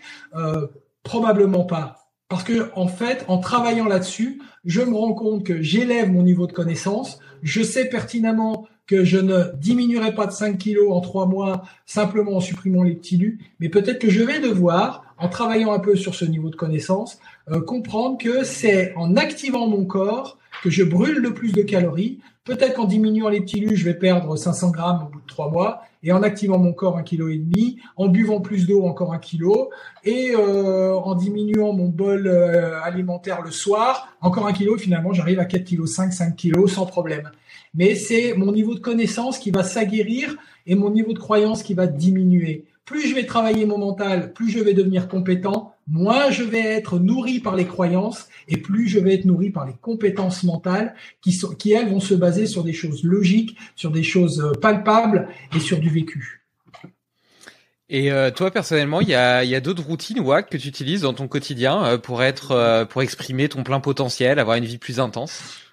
Oui, alors la première des routines, et ça celle euh, dont on ne peut absolument jamais se départir, c'est le plaisir. Ah. le plaisir. Il faut prendre du plaisir. Mais alors, euh, tu vas me dire, mais comment tu peux prendre du plaisir, par exemple, dans une séance de 45-15 45 euh, secondes d'effort maximale, 15 secondes de récup. Donc je suis à récupération incomplète, j'ai récupéré que 3-4 pulses maximum en 15 secondes et je dois repartir 45. Comment tu peux prendre du plaisir là-dedans? Ah, t'en prends pas. T'en prends pas. T'en prends énormément quand t'as fini ta séance. Donc tu vas pas chercher à aller prendre le plaisir pendant, tu vas aller chercher le plaisir après de l'avoir fait. Ouais, je me suis déchiré. J'ai fini complètement carpette, mais j'ai fait cette foutue séance de 45-15 qui va élever ma résistance de force. Donc tu vas aller chercher le plaisir là où il est. tu vas pas te tromper sur le plaisir. Le plaisir, il n'est pas toujours dans l'action. Il est aussi dans le plaisir d'avoir accompli l'action, d'avoir respecté une, euh, comment dire, une chronologie euh, donnée par les scientifiques sur la capacité d'élévation euh, cardio-respiratoire selon le type de le type d'effort. et tu vas aller chercher le plaisir là. Puis après, tu vas avoir une séance d'endurance de fond, donc tu vas aller rouler 4 heures. Ben, je vais rouler 4 heures, je vais me faire un parcours où je vais prendre du plaisir avec des bosses démontées, des beaux panoramas, et je dois y aller avec plaisir. Parce que si tu ne nourris pas le corps du plaisir, comment veux-tu nourrir le désir de recommencer, de reproduire? Donc le désir se nourrit du plaisir. Et plus les gens sont dans le désir, plus les gens ont pris du plaisir. Donc moi, quand je travaille avec des individus, quand je travaille avec des athlètes, quand je travaille avec des chefs d'entreprise, je leur parle toujours du plaisir. Il faut que tes collaborateurs aient du plaisir à venir travailler le matin. S'ils y viennent la boule au ventre, s'ils y viennent comme à la punition, parce que leur environnement direct, c'est-à-dire le bureau, est dégueulasse, parce que le bureau est moche, parce que euh, on a voulu, euh, comme ça a été la mode pendant un certain temps, des open space impersonnels. T'as pas le droit d'amener quelque chose qui t'est personnel. On doit même pouvoir te changer de poste d'un ordinateur à l'autre, euh, voilà, parce que c'est comme ça. C'est comme ça. Tu n'es donc ça veut dire que tu n'es pas une personne avec des émotions. Tu es un collaborateur qui bosse. Mais un collaborateur qui bosse sans plaisir est un collaborateur qui bosse sans avenir. Et si lui, il n'a pas d'avenir dans cette entreprise, l'entreprise n'en a pas avec lui. Donc ça veut dire qu'en fait, c'est un cercle vicieux dans lequel on est en train de sombrer, c'est-à-dire qu'au lieu de faire croître l'entreprise dans le plaisir collaboratif, on le détruit dans le désir désinstructif, c'est-à-dire qu'on désinstruit l'individu de ce qu'il est pour en faire une donnée mathématique. Et donc, moi, je travaille avec les, les chefs d'entreprise pour leur dire, rendez l'environnement social de, votre, de vos collaborateurs écologique. Et écologique au sens strict du terme, c'est-à-dire que il est dans son écologie personnelle.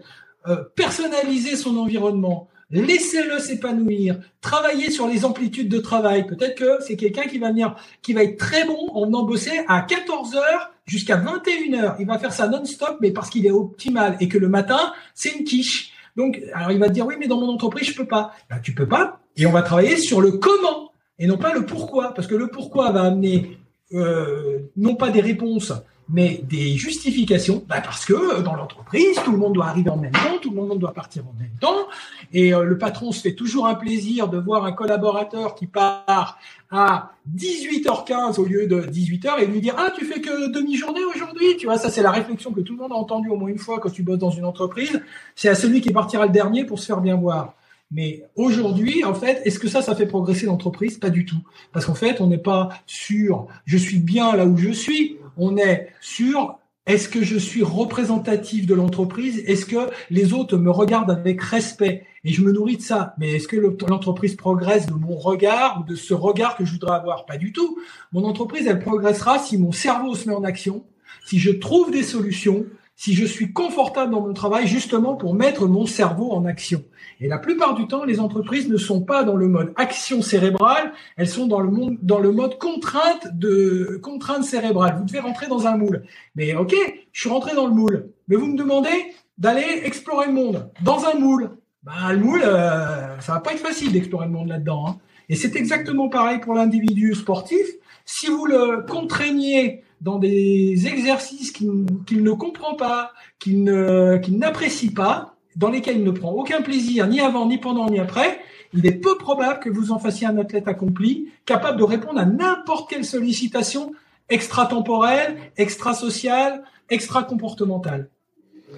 Ouais, ouais, c'est, complètement fondamental euh, le, plaisir. Je suis content que, que tu le cites. Je crois que tu es le premier invité en 42, 43, 44 épisodes à, le citer en premier euh, comme ça avec autant de, de ferveur.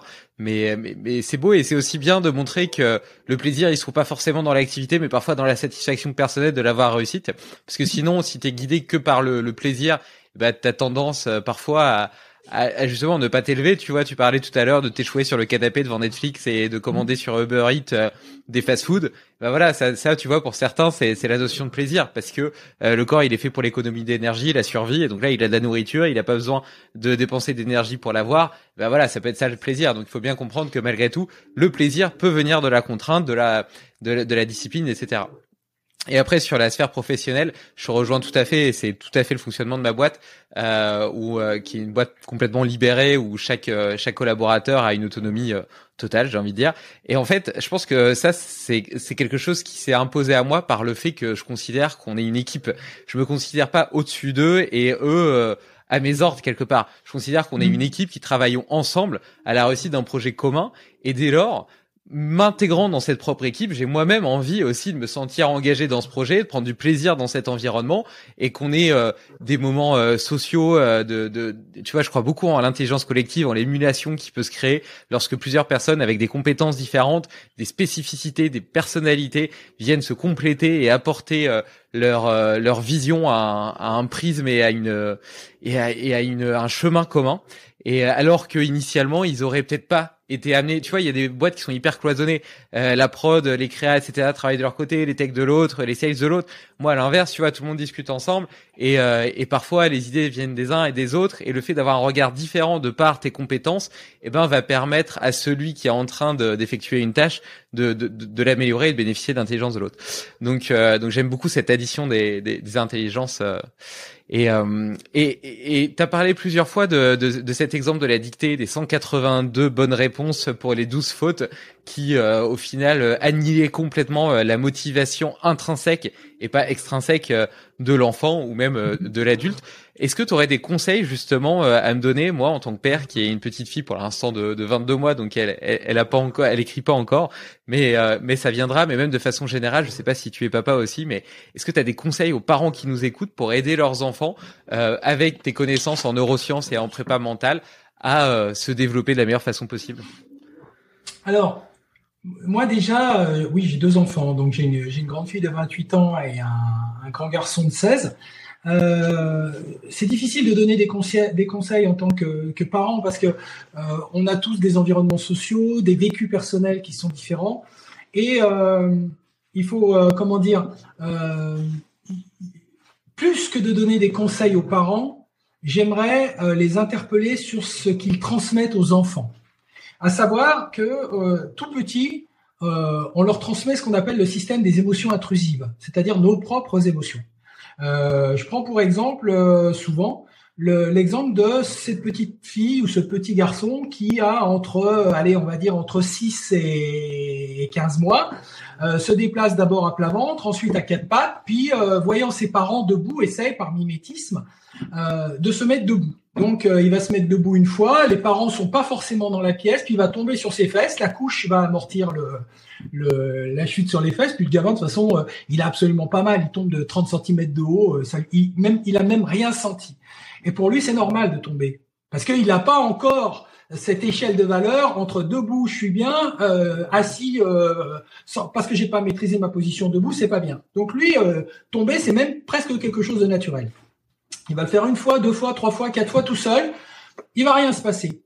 Là, il le fait une fois, il y a maman qui rentre dans la pièce, elle voit l'enfant tomber par terre sur les fesses, ah, elle pousse à mon chéri, tu t'es pas fait mal, tu t'es pas fait mal. Et là, l'enfant se dit, oh, qu'est-ce qui s'est passé là? Quand j'ai fait ça, maman, elle s'est précipitée sur moi, elle m'a marqué de l'attention, elle s'est jetée sur moi, elle m'a fait des bisous, je te fais le bisou qui fait plus mal, je te fais le bisou câlin, je te fais le bisou, le bisou qui soigne. Et l'enfant, il dit, mais c'est génial ça. Quand je fais ça, si je me mets à pleurer, si, je fais comme quand j'ai mal, ah ben c'est super. Donc la prochaine fois, je vais pleurer. Donc le gamin, poum, il tombe. Ah il est tombé dix fois avant, il n'a pas pleuré, mais là, pour attirer l'attention de maman, qui lui a transmis son émotion intrusive, puisqu'elle a eu peur. Donc si elle a eu peur, c'est qu'il y a eu quelque chose. Eh bien, qu'est-ce qu'il fait? Il se met à pleurer. Et donc, en fait, il pleure pas parce qu'il a mal, il pleure pour attirer l'attention. Il pleure pour capter l'attention de maman. Si maman, elle arrive et puis qu'elle voit que le gamin, il pleure pas et qu'elle lui dit, bah, tiens, tu veux faire comme maman, tu veux te lever? Eh ben, regarde. Allez, mets-toi debout, elle lui tient la main et le gamin, il va pas tomber, il va faire un pas, deux pas, maladroit. Puis, au moment où il va chuter, elle va accompagner sa chute tranquillement. Elle va lui donner des bases d'accompagnement, de tutorat. Elle va être le modèle. Elle va être celle qui accompagne. Donc, elle va rassurer l'enfant. Mais elle va aussi lui laisser faire cette petite chute en l'accompagnant. Ce qui va lui montrer qu'à un moment donné, il va quand même devoir faire l'effort lui-même de se maintenir debout. Il va, il n'aura pas forcément toujours maman, parce que même quand il y a maman, je peux chuter. Je peux avoir un déséquilibre. Maman, elle n'a fait qu'aménager ma chute. Donc, ça rassure l'enfant sans enlever le devoir de compétence de maintien postural. Donc, il va continuer à devoir travailler sa propre posture au lieu de se pendre au bras de maman. Et ça, ça change tout. Donc ça, la première des choses, c'est se dire, est-ce que je transmets une émotion qui est la mienne par rapport à une réalité qui est une vraie réalité de douleur, de ressenti, de croyance de ressenti, ou est-ce que il a mal vraiment lui en faisant ça. Non, il a pas mal, donc je le laisse tomber tranquillement. Je vais simplement l'accompagner, je vais simplement le guider, je vais simplement lui permettre d'affiner sa posture debout parce qu'il y a les fesses qui partent en avant, qui partent en arrière, les épaules qui partent en avant. Et finalement, l'enfant, à un moment donné, il va trouver son propre équilibre parce que vous l'accompagnez et vous allez transformer ça en jeu. Vous allez me féliciter, mais c'est bien, bravo, super, mais regarde comme tu... Oh, t'es tombé, mon loulou. Eh ben, t'as pas mal, t'as vu comme c'est super, t'es tombé pas non plus le balancer du sommet des escaliers. On est bien d'accord. mais, mais à un moment donné, savoir l'accompagner dans ses expériences, ça ne veut pas dire transmettre ses propres émotions, ses propres croyances de douleur, de peur, de dégoût, de colère à ses enfants. Par exemple, mon fils, quand il faisait des conneries, j'étais un père qu'on pouvait penser autoritaire. Je n'ai jamais été autoritaire. J'ai toujours pris mon gamin et ne rien et je n'ai cédé sur rien. Parce que je, mais par contre, je ne, je ne me centrais pas sur la faute qu'il avait faite, la connerie qu'il avait faite. Mon gamin, il a cassé des carreaux, comme, euh, comme beaucoup de garçons, euh, dans une dans une vieille baraque où beaucoup de carreaux étaient déjà cassés. Donc lui, euh, il a continué d'en casser. Mais il s'est fait choper par le propriétaire de la ruine. Donc il, le propriétaire de la ruine est venu. Il m'a dit, votre gamin a continué de casser les carreaux chez nous. Qu'est-ce que je fais? Je lui dis rien. Je lui dis, oh, bah, c'est super, mon gamin. Il faudra que tu affines ton lancer de cailloux. Bah, bien sûr que non. À un moment donné, j'ai pris mon gamin dans sa, dans sa chambre. Je lui ai passé une bonne soufflée par rapport à la bêtise et je lui ai parlé de ce qu'il pouvait gagner, la confiance, continuer à ce que je lui fasse confiance quand je le laisse partir jouer dehors tout seul, ou la perdre. Et j'ai joué en fait sur le gain, sur ce qui m'avait permis de le laisser partir tranquillement jouer dehors, jusqu'à ce qu'il commette la bêtise, et comment maintenant il allait refaire le même chemin pour regagner ma confiance. Et donc, je lui ai montré, voilà, tu avais gagné ma confiance en faisant ça, ça, ça, ça, ça, et là, tu l'altères parce que j'avais confiance en toi, mais tu as cassé quelque chose, tu as cassé des carreaux. Donc maintenant, si tu continues, tu perds ma confiance définitivement, et je ne te laisse plus aller jouer dehors, du tout. Mais je suis très ferme là-dessus. C'est-à-dire que quand je dis du tout, c'est du tout. C'est pas oui, je laisse plus y aller une journée, c'est je le laisse plus y aller pendant un mois. Je vous garantis que le gamin, au bout d'un moment, il a vite compris que la notion de confiance, la notion de respect des valeurs, c'est quelque chose d'extrêmement important. Le, je, prends un autre exemple. Euh, ma fille, petite, maternelle, première année, elle passe toute la journée avec une maîtresse dévouée, une femme exceptionnelle qui je sais pas comment il fait ce métier, c'est un truc de dingue. Hein, 25 trolls complètement excités à qui on dit maintenant vous dormez, ils dorment. Maintenant vous vous levez, ils se lèvent. Maintenant vous chantez, ils chantent. Moi je suis incapable de le faire avec une, elle le fait avec 25. Extraordinaire. Cette femme est une sainte. Bon, tu es d'accord avec moi quand même? Complètement. Hein, tu, tu, tu le vis. Bon, cette femme est une sainte, c'est un sacerdoce, elle a choisi ce métier, je sais pas comment. Sauf que nous, en tant que parents, on n'est même pas capable, et ça je le sais parce que c'est moi qui allais chercher ma fille à la sortie de la maternelle, la gamine sortait de la classe et je lui disais non, non, non, non, tu vas dire au revoir à ta maîtresse et tu lui dis merci pour cette journée. Donc la gamine, je le faisais devant les autres parents, hein, les autres papas, les autres mamans. Je leur disais, vous allez, tu vas remercier ta maîtresse de cette belle journée qu'elle t'a fait passer. Donc la gamine, elle repartait, elle prenait la maîtresse, merci maîtresse, bonne journée, elle repartait. Elle remercie. C'est quand même la moindre des choses. Hein. Et bien, étonnamment, au début de l'année, personne ne faisait comme moi. C'est-à-dire que les gamins arrivaient, ils, voyaient leurs parents, ils leur sautaient dans les bras, les parents, ah, au revoir maîtresse, hop, les parents disaient au revoir, dans la plupart des cas. Mais les enfants ne remerciaient pas, ne disaient pas au revoir à la maîtresse. Mais c'est la base d'aller remercier cette personne extraordinaire qui s'est occupée de toi. Et donc, ma fille, je n'ai jamais cédé. Elle est allée tous les jours jusqu'à ce qu'elle le fasse naturellement dire au revoir et merci à sa maîtresse. Ça a duré un mois, un mois et demi, et au bout d'un mois et demi, j'avais plus rien à lui dire. Elle allait voir la maîtresse. Au revoir maîtresse, merci pour cette journée. Tac. C'était devenu naturel, mais quelque part, ça induit des comportements sociaux chez elle immédiats, à savoir que quand quelqu'un est capable de s'occuper de toi toute une journée, une heure, une minute, tu lui es redevable de son temps de vie. Parce que cette personne qui s'occupe de toi, c'est sur son temps de vie, et elle n'en a qu'une de vie. Elle n'a qu'un temps de vie, donc tu dois le respecter. C'est un, tu vois, j'ai un rendez-vous, j'arrive pas dix minutes après, j'arrive dix minutes avant, parce que la personne avec qui j'ai rendez-vous, elle a qu'une seule vie. Moi, je choisis de perdre dix minutes de ma vie, mais j'ai pas le droit de choisir de faire perdre 10 minutes de la vie des autres. Et ça, c'est quelque chose que j'ai inscrit dans les gènes de mes enfants. Merci, je pense que tes, tes enfants sont merveilleux. Je déteste les gens en retard. Euh, je trouve que mon temps est extrêmement précieux et donc, euh, enfin voilà, moi, moi, je, je fais l'effort à chaque fois d'être toujours pile à l'heure. Donc, je déteste qu'en retour, euh, lorsque je programme des, des, des, meetings, des réunions, des rendez-vous, quoi que ce soit, quand les gens ont 10 minutes de retard et, que tu perds 10 minutes à attendre comme ça, ça me. Et, à Paris, c'est c'est monnaie courante quoi. J'ai l'impression qu'à Paris, c'est plus acceptable qu'ailleurs et qu'il y a beaucoup plus de personnes qui le font. Et, et, en tout cas, je trouve ça très beau ce que ce que tu partages, très intéressant sur sur sur cette gestion des émotions, cette façon de réorienter aussi la motivation euh, dans, dans, dans l'exemple avec ton fils. Et puis euh, par rapport à ta fille, euh, donc moi je, je, le fais avec la mienne, avec l'assistante maternelle, où à chaque fois je lui dis tu dis au revoir à Nounou et puis tu fais un câlin aux deux trois enfants qui sont qui sont là, donc elle le fait à chaque fois. Et maintenant naturellement, quand il y a quelqu'un qui qui part, s'il y a quelqu'un qui vient dans la maison et puis qui part après, fait bye bye. Bah et sans, que je lui demande tu vois. Et, je, je lui dis pas j'ai même pas besoin de lui demander de lui, demander de dire au revoir tu vois. Elle a l'habitude euh, quand, quand on part d'un endroit etc elle le fait elle le fait naturellement. Et elle est contente de le faire. En plus c'est devenu un jeu aussi pour elle. Et c'est vrai que j'aurais peut-être je sais pas si j'aurais pensé le faire après euh, plus tard à l'école etc mais je trouve que c'est c'est c'est très beau parce que comme tu le dis très bien euh, c'est la maîtresse elle a donné euh, son temps son savoir, elle l'a partagé et ça mérite aussi. Euh, en fait, ils ont pas, ils ont, ils ont pas beaucoup de gratitude euh, quand ils mm. pensent euh, de la plupart des des enfants euh, ou même des parents, euh, c'est plutôt des critiques. Euh, pourquoi pourquoi est-ce que vous avez fait ceci Pourquoi vous enfin tu vois aux parents d'élèves, je sais pas, j'y suis jamais allé encore hein, évidemment, mais l'image que j'en ai, c'est que souvent souvent c'est enfin d'ailleurs de manière générale dans notre société, on, on, on, laisse bien plus volontiers un mauvais commentaire quand quelque chose, une expérience a été négative ou c'est mal passé et beaucoup moins souvent un commentaire positif pour encenser quelque chose qui nous a plu ou un bon produit. Donc, euh, mm. donc je trouve ça, ouais, je trouve ça, je, trouve ça très alors, bon. Alors moi, tu vois, je rebondis une, dernière chose là-dessus. Je ne laisse jamais de commentaires négatifs. Je me refuse, par exemple, à TripAdvisor, euh, euh même mon médecin. Ça m'a rendu fou là. Il y a, deux ans, j'emmène euh, ma femme emmène mon fils chez l'ostéo. Elle était parvenue des 5 kilomètres que je recevais déjà la demande de notation de, de, l'ostéo. Est-ce que vous avez été bien reçu?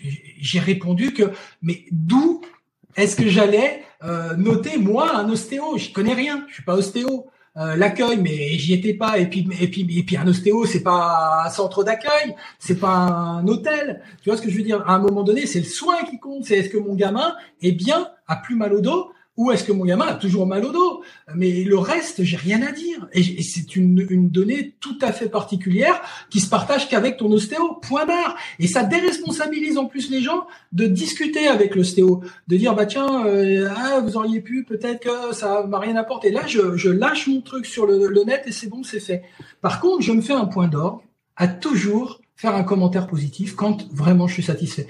Je vais même jusqu'à mieux que le commentaire écrit parce que j'aime pas ça, mais le commentaire euh, vocal, vocal. Je vais voir le serveur qui s'est bien occupé de moi à la fin. Je ne me contente pas de lui mettre 2 euros dans le de pourboire. Je vais le voir et je lui dis vraiment, vous faites super bien votre métier. J'ai passé un délicieux moment grâce à vous. Et ben le type, ça vaut plus que 2 euros, ça vaut plus que 20 euros parce que d'un seul coup, tu égayes sa journée. Mais c'est vrai, si tu y réfléchis, un type qui vient te voir et qui te donne 2 euros, ok, il te fait l'aumône, t'es content, ça t'en... Euh, super, il peut le faire. Mais s'il te dit en plus, vous avez égayé ma journée, j'ai passé un moment délicieux, vraiment exceptionnel, merci de votre service, merci de votre compétence.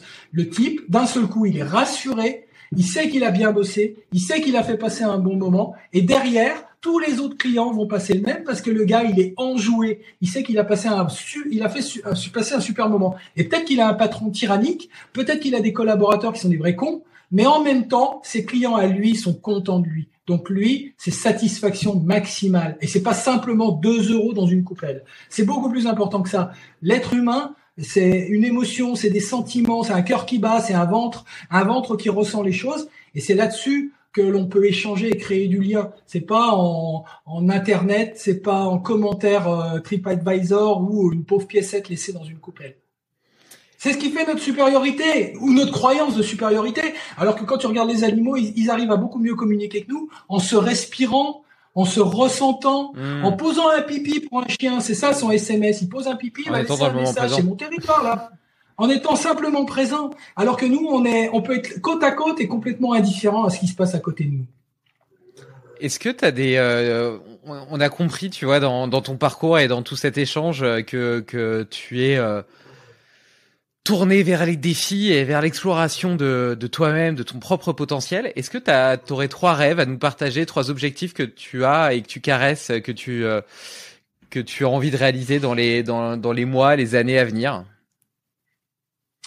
Alors, mon objectif, moi, c'est vivre ma vie intensément. C'est ça, c'est quelque chose qui m'est donné, tu sais, euh, depuis que je suis euh, en capacité de, de, réfléchir là-dessus. Ça fait quand même un moment. Mais c'est vivre chaque instant de ma vie intensément en me disant, j'ai qu'un passage à faire et euh, ce passage, faut le vivre intensément. Euh, en, en m'imprégnant vraiment des choses. C'est-à-dire que quand quelqu'un me parle, j'aime bien qu'il me parle en me regardant et qu'il s'imprègne de mon regard et de l'attention que je lui porte. Comme quand je lui parle, j'aime bien qu'il me regarde et qu'il soit en train de s'imprégner du moment. Ça veut dire qu'il vit le moment intensément, il comprend mes paroles, il comprend ce que je suis en train de dire comme je comprends les siennes. Sinon, ça veut dire que je parle pour ne rien dire, il n'en comprend que la moitié puisque 90% du langage est non verbal. Donc s'il voit pas, s'il lit pas mon visage, s'il lit pas mes épaules qui s'affaissent, s'il lit pas ma tête qui dodeline, s'il se contente d'entendre un, un bruit, je ne suis qu'un acouphène. Et ça, moi, j'ai décidé de vivre ma vie intensément. Donc ça, c'est mon premier rêve. La vivre intensément parce que je ne sais pas quelle sera la finalité de ma vie, qui peut être demain, qui peut être là, en passant le portail, je me fais faucher par un camion, euh, j'attrape une, maladie euh, incurable, euh, ou je je pose une crise cardiaque sur le moment tout. Mais entre temps, il faut que je sois capable, à l'instant où ça va se produire, de me dire adieu va, avec le sourire. Comme quand j'arrive devant, euh, tu vois, adieu avec le sourire en me disant putain j'ai bien vécu quoi. J'ai bien vécu, j'ai vu des belles choses et je suis capable de m'imprégner. Tu vois, il y a hier matin, je suis parti chercher le pain. Je me suis arrêté au bord de la route et j'ai photographié le lever du soleil. J'étais comme un dingue. Tellement c'était beau, les, les images. À la rigueur, j'aurais pu rester complètement dans ma voiture à regarder ça juste pour moi. Mais non, j'ai voulu tellement vivre cet instant que je me suis arrêté, j'ai garé ma bagnole, j'ai photographié ce lever du soleil et je l'ai regardé, je l'ai regardé, je l'ai partagé avec ma femme et c'était magnifique parce que c'était un instant magique. C'est ça, vivre intensément. Ça peut être aussi simple que ça. C'est pas rouler dans la plus belle des bagnoles ou euh, comme cet abruti, euh, ce, philosophe de pacotille euh, qui était plutôt publiciste de renom, qui disait que si à 50 ans t'as pas une Rolex, T'as gâché ta vie. Si c'est ça la finalité de la vie, c'est l'échec total de toute la vie et de toute l'humanité. Quoi, l'humanité n'a rien à faire sur Terre si c'est pour s'acheter des Rolex. L'humanité, elle a à être sur Terre pour vivre intensément chaque moment, parce que tout ce qui nous est donné à vivre aujourd'hui, c'est quelque chose que l'on peut générer soi-même et s'approprier soi-même. Il faut arrêter de subir les événements. Et puis euh, un rêve, euh, un rêve tout particulier, c'est euh, j'ai des rêves simples moi tu sais euh, j'ai pas de rêve euh, j'ai juste mon autonomie c'est-à-dire être capable de nourrir les miens euh, de leur apporter le, confort, le confort de base. Tu sais, sur la pyramide de Maslow, euh, euh, la, la, strate du bas, c'est les besoins essentiels, les besoins fondamentaux, c'est-à-dire manger, boire, respirer, bouger. Bouger, il l'avait pas dit. Hein, j'ai rajouté moi parce que il avait oublié. Et j'ai compris au moment du confinement que Maslow avait fait une grave erreur, que manger, boire, respirer, ça pouvait te faire que grossir si tu restais le cul sur ton canapé. et donc, il fallait bouger. Et bouger est une donnée fondamentale et on s'en est rendu compte à partir du moment où on te dit non, tu bouges pas de chez toi. Tu t'auto-autorises de sortir de chez toi, tu te signes un petit papier comme un enfant et tu as le droit de faire un kilomètre. Et là, tout le monde s'est mis à pleurer en disant mais moi je veux pouvoir aller où je veux, même si les gens allaient nulle part avant. D'un seul coup, ils se sont rendus compte qu'ils pouvaient aller où ils voulaient. Donc bouger est une notion fondamentale.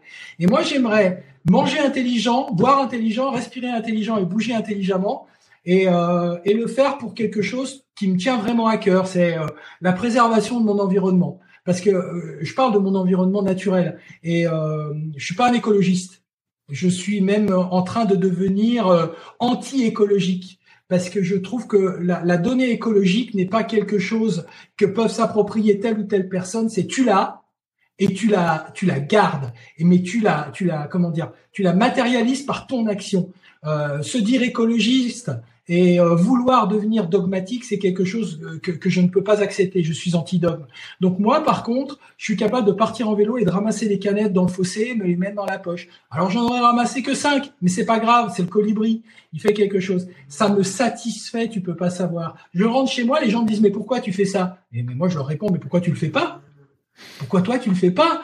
Hein, c'est pas toi qui as acheté la canette. Je sais que c'est pas toi qui as acheté la canette, mais dans quelques années, on vivra avec des canettes de merde jusqu'aux genoux.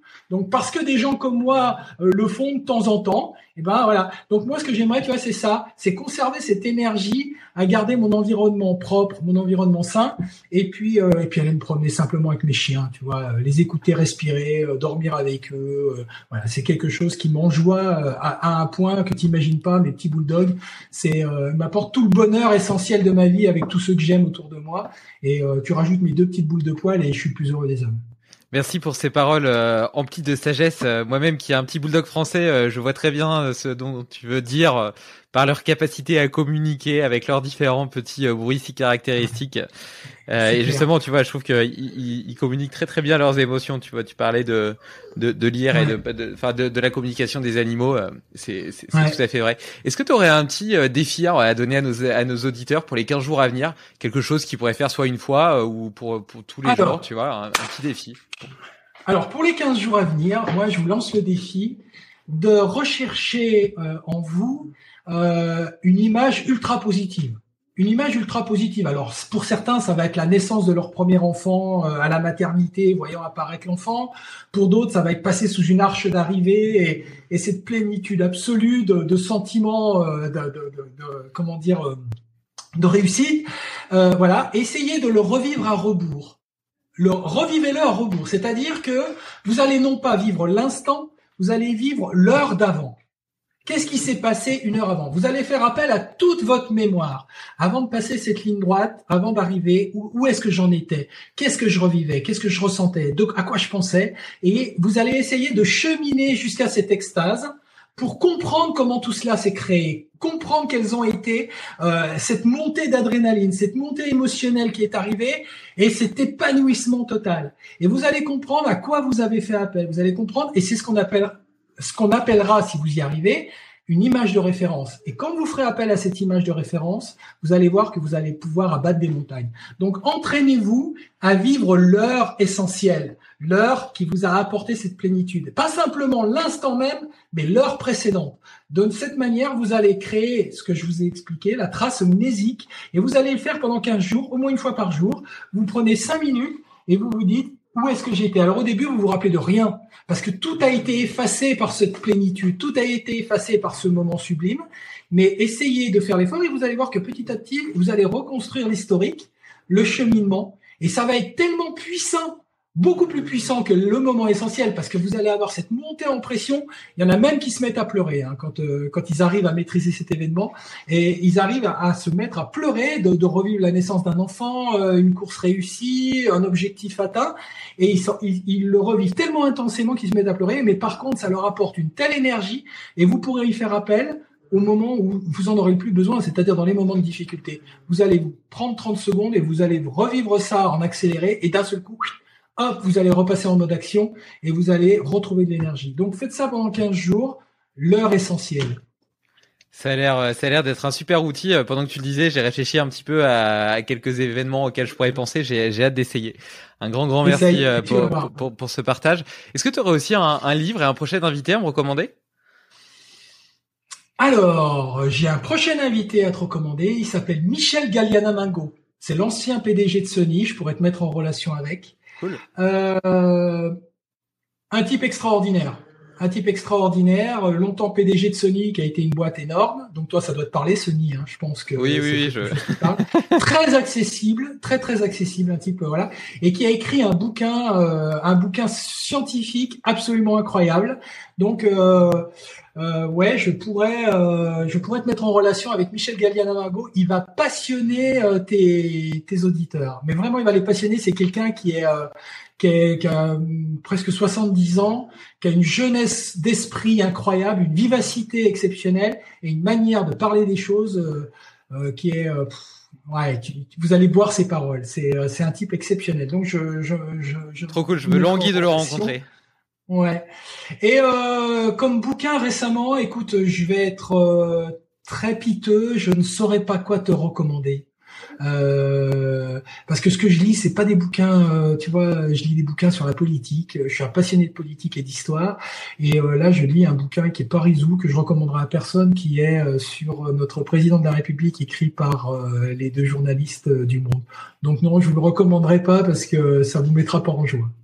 Ok, bah écoute, dans ce cas-là, on pourrait peut-être recommander le tien. vous êtes le meilleur coach du monde. T'en as écrit un autre aussi sur l'Ultra Trail, j'ai oublié le nom. Oui, alors c'est Ultra Trail, la course intérieure. En fait, euh, c'est un bouquin qui raconte l'intégralité d'un piètre coureur qui se jette dans l'Ultra Trail. Et c'est ma, c'est un récit. Hein. Donc c'est euh, tout est réel. Et je vous raconte quasiment minute par minute euh, ma course de l'Ultra Trail avec bien sûr les huit mois qui ont précédé la préparation de cet Ultra Trail. Et euh, j'ai eu un prix de l'humour avec euh, ce bouquin. Donc euh, rassurez-vous, euh, vous n'allez pas vous lasser. J'ai essayé d'écrire ça de manière extrêmement humoristique. Et en fait, les gens ont pleuré aussi, mais ont pleuré de rire. Et le bouquin a été un véritable succès parce qu'il est réédité tous les ans. Euh, il y a à peu près une dizaine de milliers d'exemplaires qui sont vendus par an, ce qui est plutôt un succès d'édition. Et euh, ouais, ouais, ça a été un vrai succès d'édition. Et tous ceux qui l'ont lu euh, m'ont cherché sur Internet pour m'envoyer des commentaires. Et euh, tapez le nom du bouquin, Ultra Trail, la course intérieure. Vous verrez les commentaires. Beaucoup de gens ont pleuré de rire en le lisant. Je mettrai de toute façon euh, tous les liens relatifs dans l'article lié. Et donc j'ai pas encore lu Ultra Trail la course intérieure, mais j'ai l'autre qui qui fait parfaitement écho à notre discussion, qui permet d'aller un petit peu plus loin sur certains sujets dans la prépa sportif, prépa mentale pour sportifs, mais aussi appliquée à l'entreprise, etc. Donc pour ceux qui sont intéressés, je recommande évidemment sa lecture. Et et toi tu tu fais encore du coaching en one to one pour des gens qui voudraient te solliciter? Euh, tu as un site internet, comment on te contacte? On me contacte. Euh, alors c'est vrai que là en ce moment je je fais pas trop de, de, prosélytisme. Alors les gens qui me contactent généralement le font par Messenger. Ils viennent me chercher euh, soit sur Facebook et euh, ils tapent mon nom sur Messenger et ils me demandent. Et euh, généralement quand c'est une demande sur euh, du coaching, de l'accompagnement, j'accepte.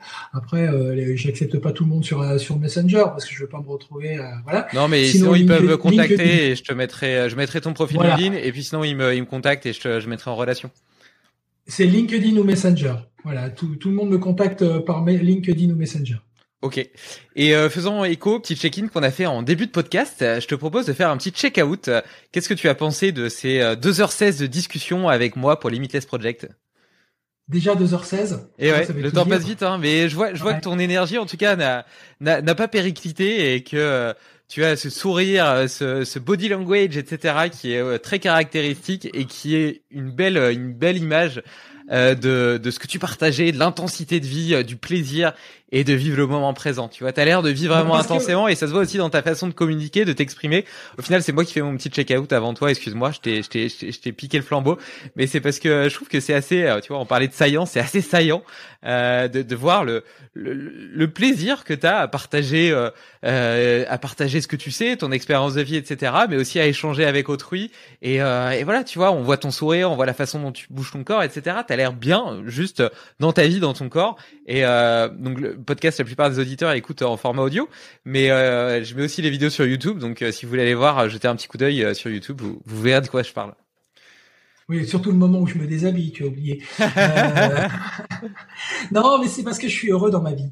En fait, je suis comme tout le monde. J'ai plein d'emmerdes qui me tombent dessus, comme tout le monde. les petits emmerdes de la vie, permis de construire qui qui, qui qui, se délivre pas pour telle ou telle raison, tu te bagarres, c'est voilà. Mais je prends ça euh, comme euh, voilà, je prends ça comme des aléas et j'essaye que ça ait le moins de prise possible sur moi.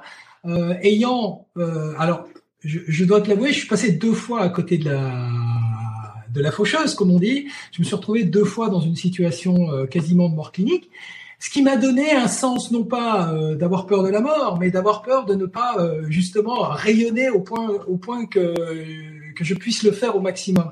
C'est-à-dire que j'ai conscience que, ouais, parfois dans la vie c'est chiant, parfois dans la vie c'est emmerdant, parfois on n'a pas le bon chemin, on n'a pas le bon réseau, on n'a pas les bons copains, on n'a pas le bon environnement, mais on est.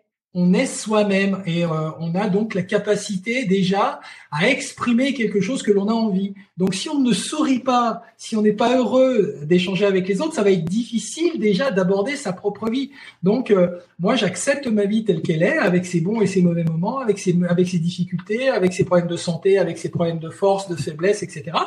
Et, euh, je partage avec les autres cette énergie qui m'est donnée tous les jours. Et euh, ça me réussit plutôt pas mal parce que j'ai une vie qui est assez riche et que j'ai toujours voulu riche, sachant que je suis parti au plus bas de l'échelle sociale, mais vraiment au plus bas de l'échelle sociale, je l'ai accepté dès le départ en me disant c'est pas parce que je suis là que je resterai là.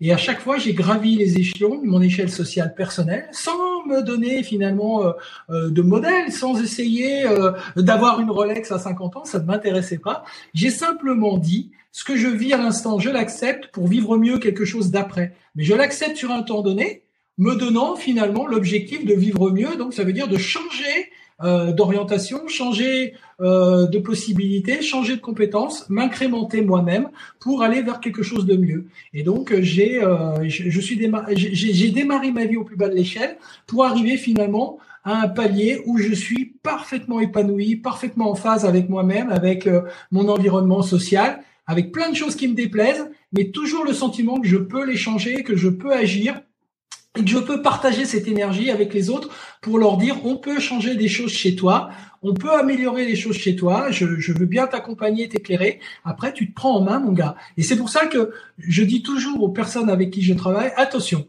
je ne suis pas votre personne ressource, je ne suis pas une béquille, je ne vous accompagnerai pas longtemps. Je vais vous donner ce qui va, les, les, comment dire, l'essence qui va vous autonomiser pour faire votre chemin. Mais c'est vous ensuite qui allez créer votre propre fuel. C'est vous qui allez créer votre propre énergie. Moi, je suis juste là pour vous expliquer euh, la recette pour euh, améliorer votre carburant. Et derrière ça, vous aurez la recette. Comme on dit, hein, si tu veux nourrir quelqu'un toute ta vie, apprends-lui à pêcher. Si tu veux le nourrir qu'une fois, donne-lui un poisson. Moi, je préfère apprendre à quelqu'un à pêcher. Bah, merci Dominique euh, d'avoir euh, partagé ta, ta recette avec autant euh, d'authenticité, d'humour et d'énergie. Je te souhaite une, une, magnifique, une merveilleuse journée. Et puis, comme je te l'ai dit avant de démarrer, évite de fermer la, la, fenêtre. Il faut que, que, que toutes les pistes supplodent. Mais, mais ce fut un grand, grand, grand plaisir de discuter bah, avec toi. C'est un plaisir partagé. Merci. Un plaisir partagé. J'ai partagé un super moment. C'est extra. Et, et euh, toi aussi, tu rayonnes. Hein, il faut que tu le saches. Merci. Toi aussi, tu rayonnes et tu, et tu donnes envie de rester. Tu donnes envie de, de partager et d'échanger. Et euh, donc euh, voilà, c'est un échange. Et un échange, on s'est on s'est offert tous les deux quelque chose. Tu m'as offert cette fenêtre et euh, ta personnalité, ben, la moindre des choses, c'est que je te rende ça et que je prenne énormément de plaisir. Et ben, le plaisir était nourri, donc j'ai le désir de recommencer. Merci. Bah écoute, l'invitation ne tombe pas dans l'oreille d'un sourd, euh, donc on aura peut-être l'occasion de faire, de faire euh, un deuxième épisode ultérieurement. En attendant, je te souhaite une très belle vie. À très bientôt. Et ben moi aussi. À très bientôt. Ciao. Bye. Bye. Tu connais l'effet papillon? Un battement d'aile peut changer le monde. Alors si cet épisode t'a plu, partage-le autour de toi. Pour ne rien oublier, sache aussi que tu peux retrouver les meilleures citations et hacks dans l'article lié sur limitless-project.com. Enfin, j'ai une grande annonce à te faire. Le premier festival Limitless Project, réunissant les invités et auditeurs pour des conférences passionnantes, des ateliers exubérants et des rencontres hors du commun, aura lieu le week-end du 15 septembre 2023. Tu peux déjà booker la date, ce sera un moment magique. Belle journée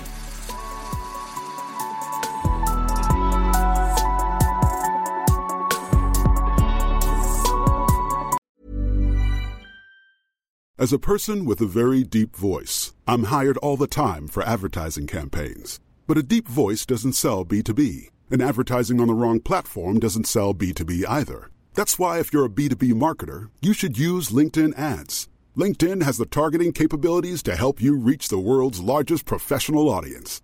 That's right, over 70 million decision makers all in one place. All the big wigs, then medium wigs, also small wigs who are on the path to becoming big wigs. Okay, that's enough about wigs. LinkedIn ads allows you to focus on getting your B2B message to the right people. So, does that mean you should use ads on LinkedIn instead of hiring me, the man with the deepest voice in the world? Yes. Yes, it does. Get started today and see why LinkedIn is the place to be to be. We'll even give you a $100 credit on your next campaign. Go to linkedin.com slash results to claim your credit. That's linkedin.com slash results. Terms and conditions apply. Tired of ads barging into your favorite news podcasts? Good news. Ad-free listening on Amazon Music is included with your Prime membership. Just head to amazon.com slash ad-free news podcasts to catch up on the latest episodes without the ads. Enjoy thousands of ACAST shows ad-free for Prime subscribers. Some shows may have ads.